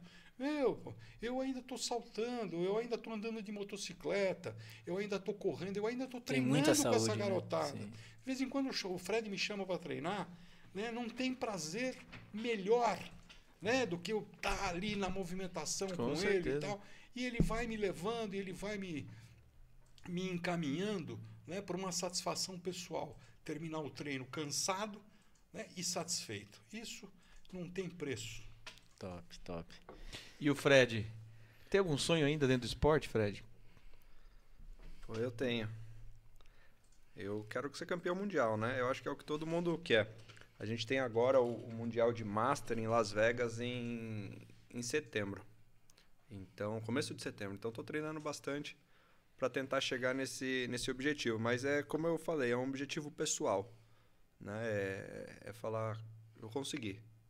Sabe? Não Sim, acho que sim. isso vá, vá mudar minha vida, que Uhum. vá fazer alguma coisa, mas é, é a satisfação de falar assim, olha, fiz por mim e por toda, toda a galera que treina comigo. Né? E, e pegando o gancho aqui do meu pai, eu, eu já sou muito realizado, eu sou muito novo, mas, Uhum. cara, e tu eu acho demais. Né? Olha aqui onde a gente tá. É. Né? É, Não, mas e tu é bom mesmo. Cara, um podcast que valoriza a cidade, né? Eu, eu vi todos os convidados que vocês, trouxe, que vocês trouxeram aqui. Uhum. Vocês estão só valorizando cada vez mais, né? Pessoas que são destaques na nossa cidade. E tu tem muito destaque. Muito, Muito cara. demais. Tem No muito esporte tem destaque, muito muita mesmo. gente. Cara, em tudo. Empresário. Cara, muito, muito. no esporte. Tudo. Tudo que você pegar. E eu sou realizado pelos amigos que tenho. Porque, cara, é um melhor que o outro. Eu sou o melhor deles, mas. mas é um melhor que o outro, sabe? Todo mundo dedicado, todo mundo trabalhador, todo mundo leva uma vida legal, uma vida saudável, batalha pelo que quer, corre atrás. E, cara, é, o nosso, o nosso link acaba sendo o jiu-jitsu. Uhum. Então eu tô todo dia com os meus amigos. Tem coisa melhor do que isso? É. né? E eles ainda me pagam mensalidade. É demais, então. É sensacional, cara. É sensacional. Isso é muito boa. Falando de verdade, eu gosto muito do que faço, eu gosto muito da academia, eu gosto muito do clima de academia. É, tenho, obviamente, amigos fora, né? A hora que ele estava falando de, de briga de academia, de tudo isso daí. Cara, eu tento me dar bem com todo mundo, porque são eles que fazem eu querer melhorar cada dia. Né? Então, aqui em Itu tem excelentes profissionais de jiu-jitsu, tem excelentes professores de jiu-jitsu, e eu quero que cada vez mais eles melhorem, porque todas as vezes que eles tentarem melhorar, eu vou melhorar junto com eles. Sim. Né? Então, eles acabam sendo meus amigos. Uhum. Né? Brigamos pela concorrência, mas somos amigos. E, cara, de verdade, muito contente de estar aqui com vocês, Pô, show de bola. né? de, de ter sido convidado e mais ainda de estar aqui aprendendo com meu pai. Eu, eu falei muito pouco porque a gente tem que aprender dele. Né? Ele é ele é o cara, É o na mestre, verdade. né? É o mestre. É o mestre. Né? Mesmo com todos esses pontuais aí, né? Que é o massa dele é esse. E tá é, louco. cara, não, não Muito tem massa. não tem ponto de corte assim, tipo, falou, se ele pensou, ele vai falar. Sabe? É, é o tempo inteiro assim. Então vou tentar mais um legal. corte. Cara, manda ver porque vai ter. Porque vai ter. É a academia mais completa de tu? Acredito que não. A gente tem academias boas É. hoje aqui, né? Mas, Mas ótima é a minha, fala assim. mas é aquilo que eu falei, Uhum. né? Independentemente do, ta- do tamanho da academia, Uhum. né, o tamanho dela está refletido na capacidade de quem comanda a academia. Sim. entendeu? É, eu penso muito nisso, que quem comanda tem que saber ser comandado, Uhum. né? Quem manda fazer tem que saber fazer. né? No início da academia eu sofri demais com funcionário aqui, porque eu precisava de professor de natação e não tinha professor de natação. E os que tinham não tinham método de natação. Uhum. Né? Então, foi um treinamento árduo no princípio. Agora, pô, eu sei o que eu estou fazendo. Eu fui nadador. Eu tinha academia de natação em São Paulo. Né? Quer nem dizer, falou, ele era professor de natação É, então. é, também, né? então, eu tenho bagagem em cima de academia. Né? Então, eu acho que você não precisa ser o, o maior, você não precisa ser o mais bonito, mas você tem que ter competência naquilo que você faz. E isso é garantido. Ali você vai encontrar competência. Ô, mestre, uma pergunta aproveitando nisso aí. É, o senhor falou do Fred aprender a nadar, agora o senhor falou que teve academia de natação, mas o porquê da natação? Olha, é, é bacana você me perguntar isso, né? Quando eu fiz quartel, aos 20 anos de idade, né, eu tive um colega, eu fiz CPOR, eu tive um colega que era nadador também. Né? E ali comentando e não sei o quê, é, pô, vamos montar uma escola de natação? e nós saímos do quartel para montar uma escola de natação juntos. Eu fui a terceira escola de natação em São Paulo. Né? Não, não, não tinha antigamente escola de natação, era um negócio extremamente reduzido. O treino era no Pinheiros. né? Eu nadei no Pinheiros, é verdade. nadei no Pinheiros, nadei no Paulistano, né? O Tietê era limpo ainda, né? O- Na minha época não, mas na época do meu pai já era limpo. Né? Para você ter uma ideia, a, a academia que nós montamos em São Paulo tinha jiu-jitsu e natação. Nós tínhamos 100, cento e pouco alunos de jiu-jitsu e eu tinha 500 de natação. Caramba. Então, financeiramente, era muito bom. Muito bom. Quando eu abri a minha academia aqui, né, em pouco tempo eu tinha mil alunos. Eu tinha 30 de jiu-jitsu e eu tinha 970 né, de musculação, de natação lotada. Entende? Natação cheia. Eu, de vez em quando, dava umas aulas, eu tinha 30, 40 negros na piscina. Né?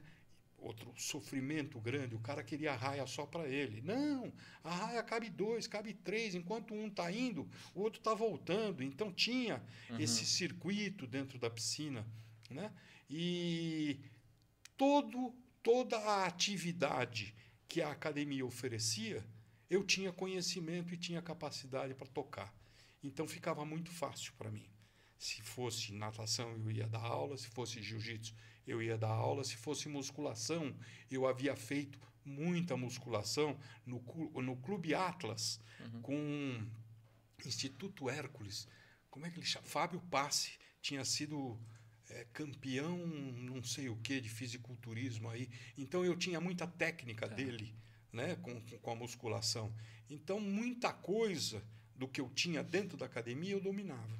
Então isso eu acho mais bacana, é você ter uma academia e você saber o que você está entregando. Sim, sim. Eu não sou comerciante. Se você pegar algumas academias de São Paulo, uma das maiores academias de São Paulo é de um fazendeiro.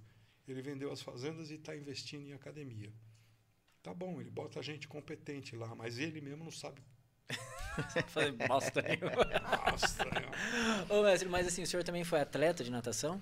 Sim, eu nadei, eu cheguei a fazer travessia, né? eu competi em natação. Eu, eu, eu tenho, tenho uma história.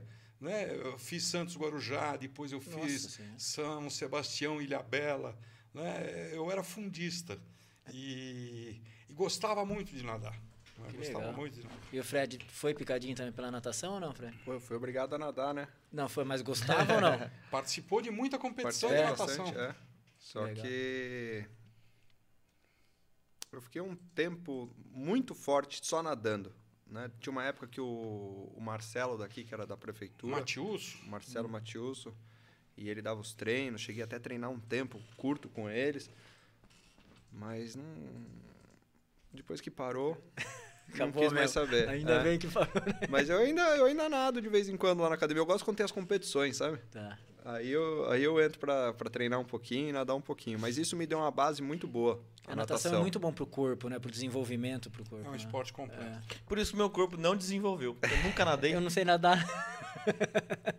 Eu tentei fazer uma travessia uma vez numa casa que eu tava lá em Angra com o Delber. Pergunte pra ele, Cara, pede pra ele contar. O pessoal tava mandando aqui, desculpa, te- Não, fala aí, fala aí. os comentários. Vocês estão lendo todos os comentários? Não, Alguns a ó, gente tá lendo. Ó, tem um aqui, Fred, rapidinho. Mas ó. se você quiser frisar algum, frise, pode Ó, falar. Aqui, ó, deixa eu só fazer um. É, esporte e defesa. Por favor, perguntem pro Fred quando ele vai voltar a treinar tiro, pra ver se um dia ele irá me superar. Alexandre. Cara, o Alexandre, ele é muito legal. Mas atira mal, cara. Atira mal. Tem o pessoal do, do clube de tiro lá do Pedrinho, Uhum. que é outra família. Só tem gente sensacional lá. Sabe? É, pessoas boas atraem pessoas Sim, boas. sim. O único problema é que ele não ganha nem no tiro de mim. E ele Nossa. atira há muito mais tempo. Há muito mais tempo, né? Aptidão nenhuma, então, né? É que ele tá mais velho, tá ficando vovô, não tá, não tá conseguindo. Mas vocês viram o comentário que teve aí do Pedrinho? Qual? Eu achei legal Não, pra deixa eu caramba, ver, fala cara. aí. Cadê? O Pedrinho não. Olha aqui, ó. Eu não sei se foi pra você ou se foi pro Pedrinho, né? Porque como o Pedrinho começou, o Pedrinho foi treinar lá na academia, ele era criança, né? Sabe o que a gente fazia com ele? A gente não, né? Meus primos, meu pai, amarrava ele e deixava ele no, no, no almoxarifado. Né? Porque ele já era louco desde aquela época. né? Aí o cara falou assim: esse Pedrinho quebrou o braço do meu primo Rafael no berreta. É esse tipo que vira policial. Ah, Olha só, tá vendo? Pronto. Mano, é só nego louco aqui, cara. Tem bastante Por isso que gente. eu gosto desses meus amigos. Tem de tudo de jogador de beach tênis, tem. É, academia mais bacana da cidade de Itu. Academia mais completa, sim. É, o Delber que falou aqui. É. Legal, muita gente comentou. Pessoal, obrigado mesmo. Todos vocês que estão comentando. Deu aí. bastante gente? Deu, pô. Porque eu obriguei ele, sabia? Na- Tem que é isso fazer aí, isso Fred. mesmo. E Tem que quem não se inscreveu, Fred, porque não, não consegui, quem não Mas comentou aqui não se um- eu vou inscreveu. fazer Aí você um- dá um. É, Saindo uma- daqui, eu, vou, uma eu vou pegar o relatório com eles de quem se inscreveu. E se você não se inscreveu, se prepara. Se prepara. Amanhã tem treino. É isso aí. É isso aí. Bom, Poxa vida. Agradecer esse presente que Nossa vocês deram pra senhora, gente, tinha- né, dá, pra, dá pra fazer um 24 horas com eles, né? cara, com tanto histórico pra os dois é têm uma pra ideia, contar. é uma Vai dar, ideia. Ô, louco? Olha, 5 ô, ô, Tomás, 5 mil inscritos, 24 horas com, com o mestre Otávio e com o Fred. Vamos, vamos, vamos. Mas foi muito legal, entende? Vocês são muito simpáticos, vocês conduzem muito bem a Obrigado, gente. obrigado. Né? Deixa a gente totalmente à vontade. Às vezes a gente até extrapola, acaba falando uma Imagina, besteira ou outra. Imagina. Muito embora eu não tenha falado besteira Não, nenhuma, não, falou nada. não contei mentira nenhuma. Quem é frouxo é frouxo mesmo. Olha o que o cara falou aqui. O Batata. Ele me solta um viado ao vivo. KKKKK. Mas a viado é um animal que mora no Tem, Cerrado. É, tá não zoando tem. Quem é frouxo é frouxo, né, mestre? Frouxo é frouxo, não tem. Fantástico, fantástico. Ai. Não, eu- mas seu pai é demais, cara. Sério. Não, vocês, vocês são uma família. Imagina. Ah, sabe uma coisa que é, vou pedir no ar isso, porque eu sou ousado. O quê? Tenta ajudar a gente a trazer o Zafir aqui um dia, que eu sei que A hora ele. que você quiser. É, mas senhor se fala, amigo da Xuxa, amigo não sei de quem. É, só conhece é. famoso e artista, vocês dois aí, O ó. Luciano tá vendo a gente. Ele me mandou aqui. Ah, ele tá vendo? Tá vendo? Deixa eu Mentira. ver aqui. Se ele tá vendo, já, já, já faz. Intima ele já, senão o mestre Otávio vai dar um rola, hein? Luciano Zafir, queremos você aqui. Dá Deixa eu essa moral pra, se não é gente. besteira. Isso. Deve, deve ser um. Você sabe que ele chegou a ser Olha lá. né? Olha lá. Que ele falou? Se colocar aqui, vai? Pode, Vai. pode pôr. Pior é aguentar o cara falar que você pegou exemplo em casa, daquela da regra, tudo que teu pai era é qualquer coisa, menos regrado. É um puta do esculacho que arrumava briga na rua e o cara falou, não, pegou esse exemplo em, em casa. Pena que eu não posso entrar aí e falar no meio da entrevista pra contar as coisas do teu pai, né? É o ó. É o Zafir. Ah, então Aí, fica, aqui, fica o convite, Zafir, pra você vir aqui contar Dá as esse histórias o mestre. presente pra gente aí. É, então. Ai, já convido mais. dois. Ô, ô, Zafir, Vem os dois aqui. Então, vem os dois e, e- nesse dia queremos vocês dois aqui também, então. Nossa, aí, Aí fazer pronto, uma ó. resenha, hein? fazer uma resenha com todo mundo aqui, ó. Esse dia que eu tentei nadar um cachorrinho no mar que o Delber me salvou, foi numa casa que a gente tava, que o Zafir tava, inclusive. Você lembra? Lá em... Em Angra. Em Angra. Foi em Angra dos Reis. O... Bom, dono Eu tava to- Eu tava tocando, mó rolê louco. Eu tocando o Zafir chegando com uma lancha. O Zafir? O dono da Piraquê, não é Isso, isso pá, mesmo, isso mesmo. Aliás, mandar um abraço também pra Siang. Eu mandei o link pra eles assistir também, né? Exatamente, O foi Portuga, legal. beijão pra É. eles aí, saudade Eles têm que vir aqui também no podcast, né, Também, Dinho? Eles também. têm que vir aqui no Eu podcast vou arrastar também. ele. Foi um cara duro de jiu-jitsu. Uhum. Duro. Não fosse ele bonito, ele também teria sido um ícone de jiu-jitsu. É, Só né? que ele derivou pro lado do bonito. Entendeu? E o bicho é bonito mesmo. Calma né? lá, calma. Ele é bonito mesmo, não tem como, né? Vocês sabem que ele acabou de sair do hospital de novo. Minha, a, De novo. a Raquel comentou Não, até não hoje. Domingo eu tive no hospital lá visitando, né? Porque, pô, não é possível, né? Ele deveria se chamar assim, Zafir, o cagado. Porque, pô, não é possível. Eu não tô sabendo disso. Não sei. é possível. Não é possível. Olha que corte, olha que corte da Firo cagado. Porque, não, porque ele pegou Covid quatro ou Caramba, cinco vezes. olha só. Né? É, usou bolsa de colostomia 11 meses, que ele me Nossa falou. Senhora. E tirou a bolsa a questão de alguns meses. Tá. E estava numa dieta sensacional. Tá magrinho, tá bonito de novo. Sim. Tá bonito. Eu custo dizer isso, mas. Mas o bicho é galã. É, o bicho é Ah, galã. Mas ele não Ah, fica é- feio, é né, mestre? não tem Ele- como. a Não, natureza ele tava ajudou. feio. Ele tava feio, ele tava gordo, relaxado, vagabundo. Mas agora não, ele tá magrinho, tá bonito de novo.